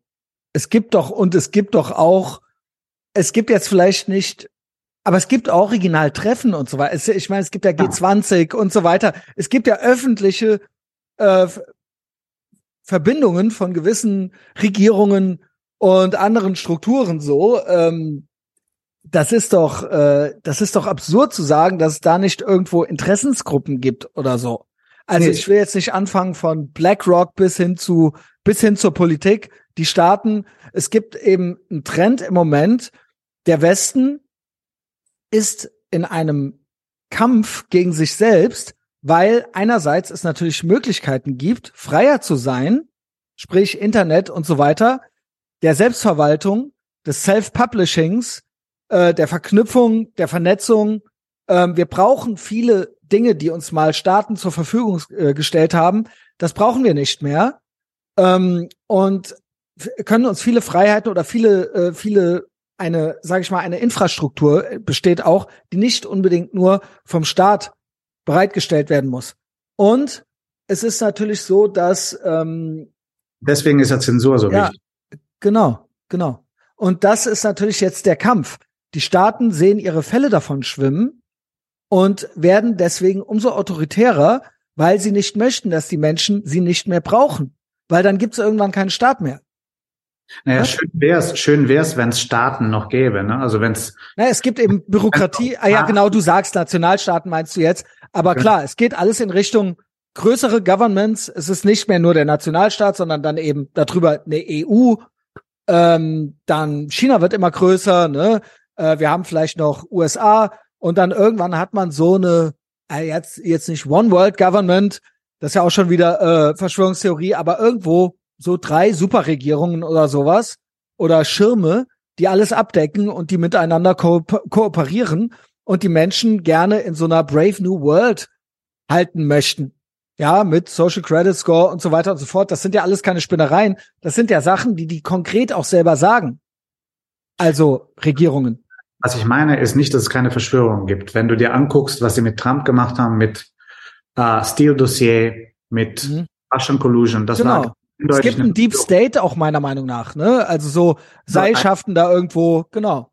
Eine eindeutige Verschwörung. Eindeutig. Ja, ja. Ich meine, äh, was, was. Es sind nicht alles, es ist nicht alles nur Inkompetenz und Zufall. Also, Nein, das meine ich. Selbst, selbst Nord Stream, Nord Stream 2 kann mir keiner erzählen, dass da nicht was sehr Dunkles dahinter ist. Ne? Und das ist aber jetzt nicht, was ich meine. Was ich meine ist, es gibt nicht eine einzelne Verschwörung, also diese große genau. Ja, die jüdische Weltverschwörung und so weiter, ja, dass dann da so ein paar äh, die Rothschilds, wobei es sind gute Memes, ne? Aber aber ähm, teilweise. Ähm, ja, aber auf jeden Fall ja. Also aber gibt, nee, das nicht. Aber es gibt Absprachen, klar. Natürlich gibt es Absprachen. Es gibt auch tatsächliche Verschwörungen. Also ich würde mal sagen, was mit Kennedy gemacht wurde. Es gibt einen super, super interessanten Artikel äh, über die ganze Kennedy-Geschichte äh, von Robert F. Kennedy, also ein Interview mit Robert F. Kennedy, der ja jetzt der Kandidat der Demokraten werden will. Das ist ultra krass. Weißt du das, was der gerade gesagt hat, die äh, letzten Tage? Hat er genau das gesagt, so, ne? Nochmal alles Verschwörungen und CIA und so weiter und so fort. Also er ja, hat sich jetzt gerade noch mal so geäußert. Der, ja, weil der, der, also was er erzählt, gerade mal, ja. wie seine Familienangehörige und sein Vater umgekommen, umgebracht wurden, äh, das hat durchaus die Züge einer Verschwörung. Also es gibt Tausende, Millionen von Verschwörungen. Aber was es nicht gibt, ist, dass es ein einzelnes Bild gibt, was es zu bekämpfen gibt, ne? also eine einzelne Struktur. Das wäre ja auch eine sehr, sehr mhm. optimistische Weltsicht. Ich ähm, finde es jetzt gerade leider nicht, aber er hat hier, aha, so warte, vor einem Tag, hier, da ist es, ich hab's. Robert ähm, äh, Fitzgerald Kennedy, I guess, RFK Jr. says CIA definitely involved in the murder 60-year cover-up involving his uncle. Was hat er hier noch gesagt? Es ist jetzt doch irgendwie nicht. Naja, egal. Also die sind auf jeden Fall einiges am Machen dran. Keine Ahnung. Ähm, er hatte da gerade so ein Zitat, er hatte irgendwas getweetet. Great Podcasting, ich schneid's raus. Aber es ja. war jetzt irgendwie gestern oder vorgestern. Ja, ich kann ja, ich kann ja mal den Link schicken. Das ist ein super langer Artikel, super anstrengend zu lesen. Äh, Gar keinen Bock. aber äh, wer das lesen will, super, weil äh, nee, es ist auch lustig. Es gibt auch einen Interviewteil, der, der ist sehr lustig. Ähm, und wo es eben darum geht, was seine Sicht der Dinge ist da. Und das wäre jetzt so ein Beispiel für eine, für eine Verschwörung, die ich, die ich auch glauben kann. Aber was ich auch meine, ist, dass wenn du dich auf eine Verschwörungstheorie einschießt und das alles so, sagen wir mal, als eine zentrale Krake siehst, abgesehen von einem äh, evidenten Antisemitismus da drin, ist auch, dass du dann dich konzentriert auf die Täter. Also es gibt irgendwie so eine, es gibt diese Täterkategorie. Also alle sind Täter. Und eigentlich müssen wir davon ausgehen, dass die meisten Leute, die um uns herum sind, eigentlich Opfer sind. Also sie sind Opfer von der Ideologie. Und wie wir jetzt damit umgehen, das ist ja immer unser, also das ist ja immer unser äh, gemeinsamer Schluss, dass man eben, um diesen Leuten zu helfen, noch mal ein bisschen stärker draufhauen müsst. Ne? Also man muss mhm. ja Hölle schicken, damit sie sich irgendwie auch irgendwie von selbst befreien können davor, davon. Also das ist draufhauen. Du meinst demütigen, verhöhnen. Genau. Also man muss man, als Waffe. Die meisten der Leute, egal ob es jetzt dieser Idiot ist von der Welt oder die du zitiert hast, das sind für mich Opfer. Das sind für mich keine Leute, ja die auch einen Agens haben, also die irgendwie eine, eine Rolle spielen. Das sind alles Opfer, Leute, die sich, äh, die sich nicht befreien können von einer einfachen Antwort auf eine sehr komplexe Frage eigentlich. Und, und einer davon, der aber in die andere Kategorie gehört, das ist eben der, unser König, ne, unser neuer König. King Charles. King Charles. Es geht mir noch sehr schwer von den Lippen, weil wir so lange, mein ganzes Leben lang, musste ich ihn Prince Charles nennen. Und ähm, jetzt ist er auf einmal. Darf ich dir mal kurz eine, äh, eine wie sagt man, Exposé geben oder eine, eine Ausgangspunkt? Und du kannst dann gerne äh, es mir verkaufen. Weil, ich sag mal so, Normies hassen ja die Monarchie. Der Normie liebt die Demokratie. Der Do Normie liebt die freiheitlich-demokratische Grundordnung. Das ist das Beste. Das ist das Tollste. Vor allen Dingen wählen gehen. Man muss wählen gehen, man darf aber nicht wählen. Aber wählen gehen, wählen gehen und Demokratie und freiheitlich-demokratische Grundordnung, das ist das Schönste für den Normi. Ähm, so, und dementsprechend, Monarchie ist ganz schlecht. Monarchie ist äh, traditionell konservativ und so weiter und vor allen Dingen die Reichsbürger. Und dann kennst du diesen, kennst du diesen Typ mit dem Dutt? Andreas Kemper. So ein komplettes Opfer. So ein Typ, so 55 Jahre alt, äh, Indie Dutt und so weiter. Und dessen Spezialgebiet ist natürlich eigentlich AfD, jetzt aber auch Libertäre, freie mhm. Privatstädte und sowas, libertärer Autoritarismus und so weiter und natürlich die Reichsbürger. Und jetzt hat er die Tage hat er einen Podcast gemacht äh, was haben die Adligen vor? Also es sieht eine große Adelsverschwörung. Man weiß ja auch hier, es war ja so eine Art 6. Januar, auch hier in Deutschland wurde gerade so verhindert mit dem größten Polizeiaufgebot seit der Nachkriegs, also der ganzen Nachkriegszeit. So, äh, und da war auch der Adel involviert. Und am Ende ist es so, jetzt kommt's, Adel ist nämlich auch vor allen Dingen eins, es ist, und da kommen wir wieder zur Religion und zur Auflösung der Familie und zur Auflösung der Gesellschaft, es ist Familismus. Dieses Wort habe ich noch nirgends vorher gehört gehabt. Familismus, das heißt, wenn du es geschafft hast, eine gute, Fam gute familiäre Beziehung zu haben, deine Familie nicht zu hassen ja. und am besten noch Freunde, Friends and Family, dann verschaffst du dir einen Vorteil.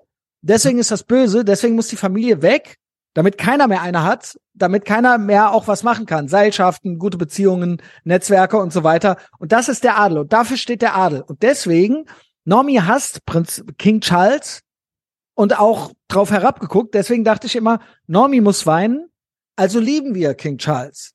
Nur hast du, bist schon wieder Full Circle, du bist so Avantgarde Ehrenfeld, dass du jetzt schon wieder, nee, wir hassen den doch. Bitte übernimm.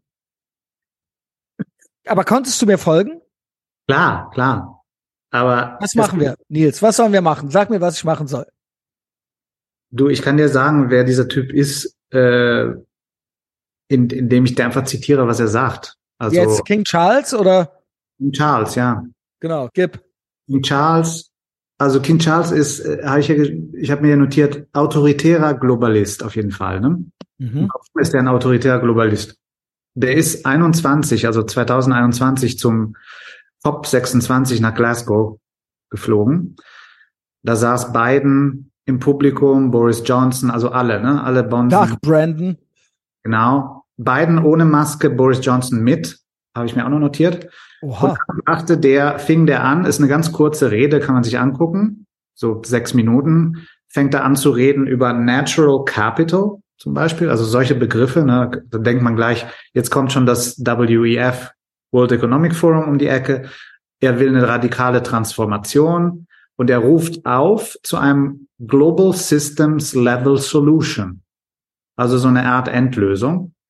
Und was er dazu sagt, ist, ähm, es kann nicht, er sagt, um die Bekämpfung, also um Klima, den Klimawandel zu bekämpfen, ist es nicht genug. Also es, es kann nicht eine Serie von Initiativen geben, die parallel laufen. Das heißt, es kann keine Entscheidungen von Nationalstaaten geben. Das brauchen wir nicht. Wir brauchen nicht einzelne Staaten, die souverän entscheiden, was sie jetzt gegen den Klimawandel. Also er möchte das One World Government, wenn das zu, wenn man es zu Ende denken würde. Genau, er sagt, wortwörtlich übersetzt, wir brauchen eine gewaltige Kampagne im militärischen Stil. Boah a vast military style campaign, die ihre Kräfte gegenüber dem privaten Sektor bündelt und über Trillionen, nicht Billionen verfügt, weit über dem globalen GDP, also über dem globalen Bruttoinlandsprodukt und über den Willen der führenden Politiker dieser Welt. Also eine übergeordnet, absolut übergeordnete Instanz. Und dann sagt er noch, wie können wir den privaten Sektor dazu bringen, an einem Strang zu ziehen? Wir wissen von der Pandemie, dass der Privatsektor die Zeiten drastisch verkürzen kann, wenn alle, alle die Dringlichkeiten und die Richtung erkennen, die es einzuschlagen gilt. Das heißt, keine Diskussion, militärische Kampagne, das hat der 21 gesagt. Ich habe mir das damals angeguckt, hatte mir das so gebookmarkt, habe ich jetzt wieder rausgeholt. Das ist dieser Typ. Das ist dieser Typ und ich glaube, da braucht man braucht man dann noch drüber zu reden, was das für nee. ein Typ ist. Danke, thanks Buzz Killington. Ich wollte Normie muss weinen. Ich wollte pro Adel. Eins vor Reichsbürger habe ich mich schon gesehen. Und damit der Normie, der Demokrat, der demokratieliebende Normie anfängt zu weinen, du hast alles kaputt gemacht. Nein, weil ich finde die Monarchie super. Ich fand die Queen wunderbar. Ich glaube, dass William und Kate eigentlich, also in dem Hinblick eigentlich ganz gut gelungen sind. Und die Institution selbst stelle ich gar nicht in Frage. Ich finde, das ist genauso wie wenn du in Rom bist. Alle hassen den Papst, aber keiner will. Aber warum, die Frage ist, warum so El Hotzo oder Böhmermann Deutsche, warum lieben sie King Charles nicht? Müssten sie nicht komplett abfeiern oder wissen die einfach gar nichts? Die wissen nichts. Also wenn die diese Rede gehört hätten, dann würden sie es feiern. Dann würden sie es wahrscheinlich feiern. Aber die sind natürlich auch verbunden mit dem, also wenn du El Hotzo oder diese ganzen Fotos Ja. hörst, dann weißt du ja auch, wenn die was über äh, Großbritannien lesen, dann lesen die den Guardian. Auf jeden Fall. Das heißt, du kannst eigentlich nur gucken, was steht im Guardian. Äh, und was natürlich auch passiert ist, ist, dass Protestler gegen die Monarchie ziemlich krass äh, von der Polizei gemaßregelt wurden. Das hat natürlich, das hat jetzt so die Guardian, die Guardianista-Ebene auch schon erreicht. Da reden die nicht so gerne drüber. Da redet zum Beispiel jemand wie Brandon O'Neill drüber, der für Spiked schreibt. Das ist ja so eine eigentlich ein marxistische Zeitschrift, die dann Genau, irgendwie nicht mehr, ne? Genau, nicht mehr so richtig, aber immer noch irgendwie in dieser Tradition. Aber das ist so, sagen wir mal, eine ex-linke Position dazu, dass er sagt, wow, es werden so irgendwie Pro Protestler irgendwie, die friedvoll protestieren gegen die Monarchie, äh, also da so gemaßregelt. Ne? Und ich glaube, wenn, wenn das irgendwann mal ankommt, aber ich denke, das kommt bei denen nicht an, weil, wie gesagt, das ist jetzt nicht so, immer noch nicht im Guardian angekommen. Alles, was im Guardian ankommt, kommt dann auch nach Deutschland. Alles, was im New York Times ankommt, kommt nach Deutschland. Äh, in diesem Artikel da für Jüdische Rundschau, da habe ich auch ganz klar so äh, aufgezeigt, so wo kommen eigentlich die, wo kommt das Material her? Also wo, woher speist sich die ge gesamte deutsche Medienlandschaft? Bei Lanz saßen Leute vom Spiegel, saßen Leute von der Süddeutschen Zeitung, also Waffen-SS. Waffen-SZ, genau. Ähm, die, die ganze, also die, diese ganze, das war alles abgedeckt, ne? Also alles, was so Rang und Namen hat in, in Ja, klassische Medienadel. Ja. klassischen Medien, genau. Und wo die sich das alles her, herholen, ist sehr einfach. Also CNN, New York Times, vielleicht mal Washington Post und dann The Genau. Guardian, was den Angang angeht. Das heißt, alles, was da ankommt, kommt dann in Deutschland ein bisschen später an. Und das heißt, wenn sich da nichts ändert, dann ändert sich in Deutschland auch nichts, weil, wie gesagt, wie du am Anfang gesagt hast, also in Deutschland übernimmt man die Sachen von außen ein bisschen zu spät. Äh, hier wird nichts entstehen. Also was hier entsteht. Deutsche verstehen auch nicht. Deswegen, sie machen da immer so eine Dinglish-Übersetzung von. Sie haben kein, sie begreifen es nicht. Sie machen es nur nach. weil die Deutschen auch immer denken, dass die Leute da draußen, die nicht deutsch sind, ein bisschen simpel sind. Also vor allem, was die Amerikaner angeht. Ich muss die Amerikaner gar nicht, ich muss da gar nicht studieren, was in Amerika los ist. Es ist ja immer dasselbe. Die Amerikaner sind ignorant, die haben kein Aber Verständnis. es wird doch trotzdem alles übernommen. genau, nur die Also von, von Critical Race Theory bis Drag Story Hour, das ist ja alles von dort. es gibt, es wird nur der amerikanische Anti-Amerikanismus übernommen. Ja. Oder so, ja. Also das, das ist geil. Das ist genauso wie, das habe ich auch beschrieben, dieser, dieser Korrespondent aus New York, obsessiv die ganze Zeit nur darüber redet, wie toll New York ist im Vergleich zum Rest Amerikas. Der macht da irgendwie so eine, also eine, eine wahnsinnige Lobhudelei, wie toll das in New York alles funktioniert, wie streng die da sind mit dem Gesetz, was überhaupt nicht stimmt, weil New York ist irgendwie Crime up 30%. Äh, dieser Bragg ist ein absolutes Schwein, aber der wird natürlich da wahnsinnig gelobt, weil New York ist immer noch die europäischste ne, in deren Stadt und der Rest von Amerika ist eigentlich Dreck. Und das wird da ganz genau, also das wird in so einer Das ist die, viele Grüße in die Twilight Zone, in der alles umgekehrt ist. Ja. Also diese und, und diese Sendung endet wirklich, also gegen Ende wird wirklich gesagt, dass wir eigentlich eine Kontrolle brauchen, aber dann auch wieder nicht. Aber eigentlich wäre es schön. Also es ist eine totale, totales Plädoyer für eine, für eine Überwachung, totales Plädoyer für eine äh, Kontrolle der Bevölkerung. Es wird gibt ja, es gibt eine Sehnsucht danach. Ja. Wahnsinnig, also wahnsinnig. Und dann auch immer wieder so ganz fies relativiert, weil wir ja dann doch, doch nicht so sind. Ne? Also eigentlich wäre es gut, aber wir sind ja eigentlich links. Also es gibt noch einen Rest äh, Anständigkeit bei uns, der, die uns nicht dazu bringen, so krass zu intervenieren. Und das bedeutet natürlich, wenn dieser Rest Anständigkeit, wie die das sehen, äh, ich, ich, das ist keine Anständigkeit, das ist einfach nur Angst. Wenn das weg ist, äh, dann ist halt, dann gibt's keine Schranken mehr. Ne? Genau. Das sehe ich genauso. Was für ein schönes Schlusswort, oder, Nils? Weil das sage ich auch immer. Ich sag immer, man sieht bei diesen Böhmermann-Deutschen, bei dieser Art Mensch, man sieht, was die sich alles gerne wünschen, wozu die bereit wären. Die sitzen in den Startlöchern und wirklich, wir haben ja hier so rudimentäre Reste eines Rechtsstaates und einer äh, und von Grundrechten und so. Es ist noch ein bisschen was da, äh, sehr aufgeweicht. Aber wenn die könnten, wie sie wollten, dann wäre das, glaube ich, hier ganz anders.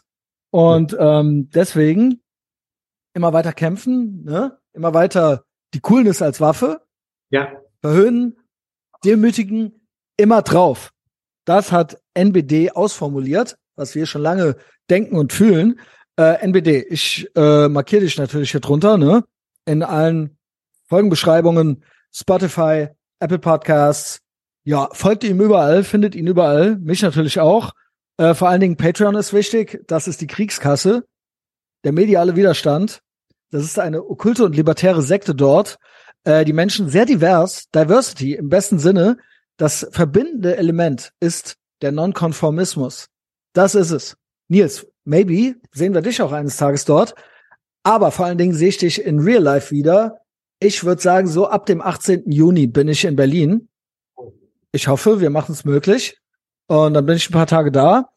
Du kommst hoffentlich im Juli hierhin. Mal sehen. Ich will ja niemanden nötigen. Obwohl in der Sekte ist immer viel Nötigung auch. also so, genau. Und wer sie verlassen will, das geht auch nicht. Also, genau. Ja, er geht nicht in Flammen auf irgendwann, ne? Mal sehen. Mal sehen. Also ich bin up for anything. Aber wie gesagt, Patreon kommt alle zu Patreon äh, damit ich mir schöne Sachen kaufen kann und davon gut leben kann, von meinem Shitposting. Twitter ist Shitposting, Instagram ist so mehr Foodblogging, sage ich mal so. Ansonsten Schlingel gerade äh, oben auf Patreon, das ist auch sehr schön toxisch maskulin. Yo, Nils, was mach mal? Äh, Video lade ich auch noch hoch auf äh, YouTube, dauert immer ein bisschen länger, aber ansonsten schön, dass du da warst und bis bald. Bis bald.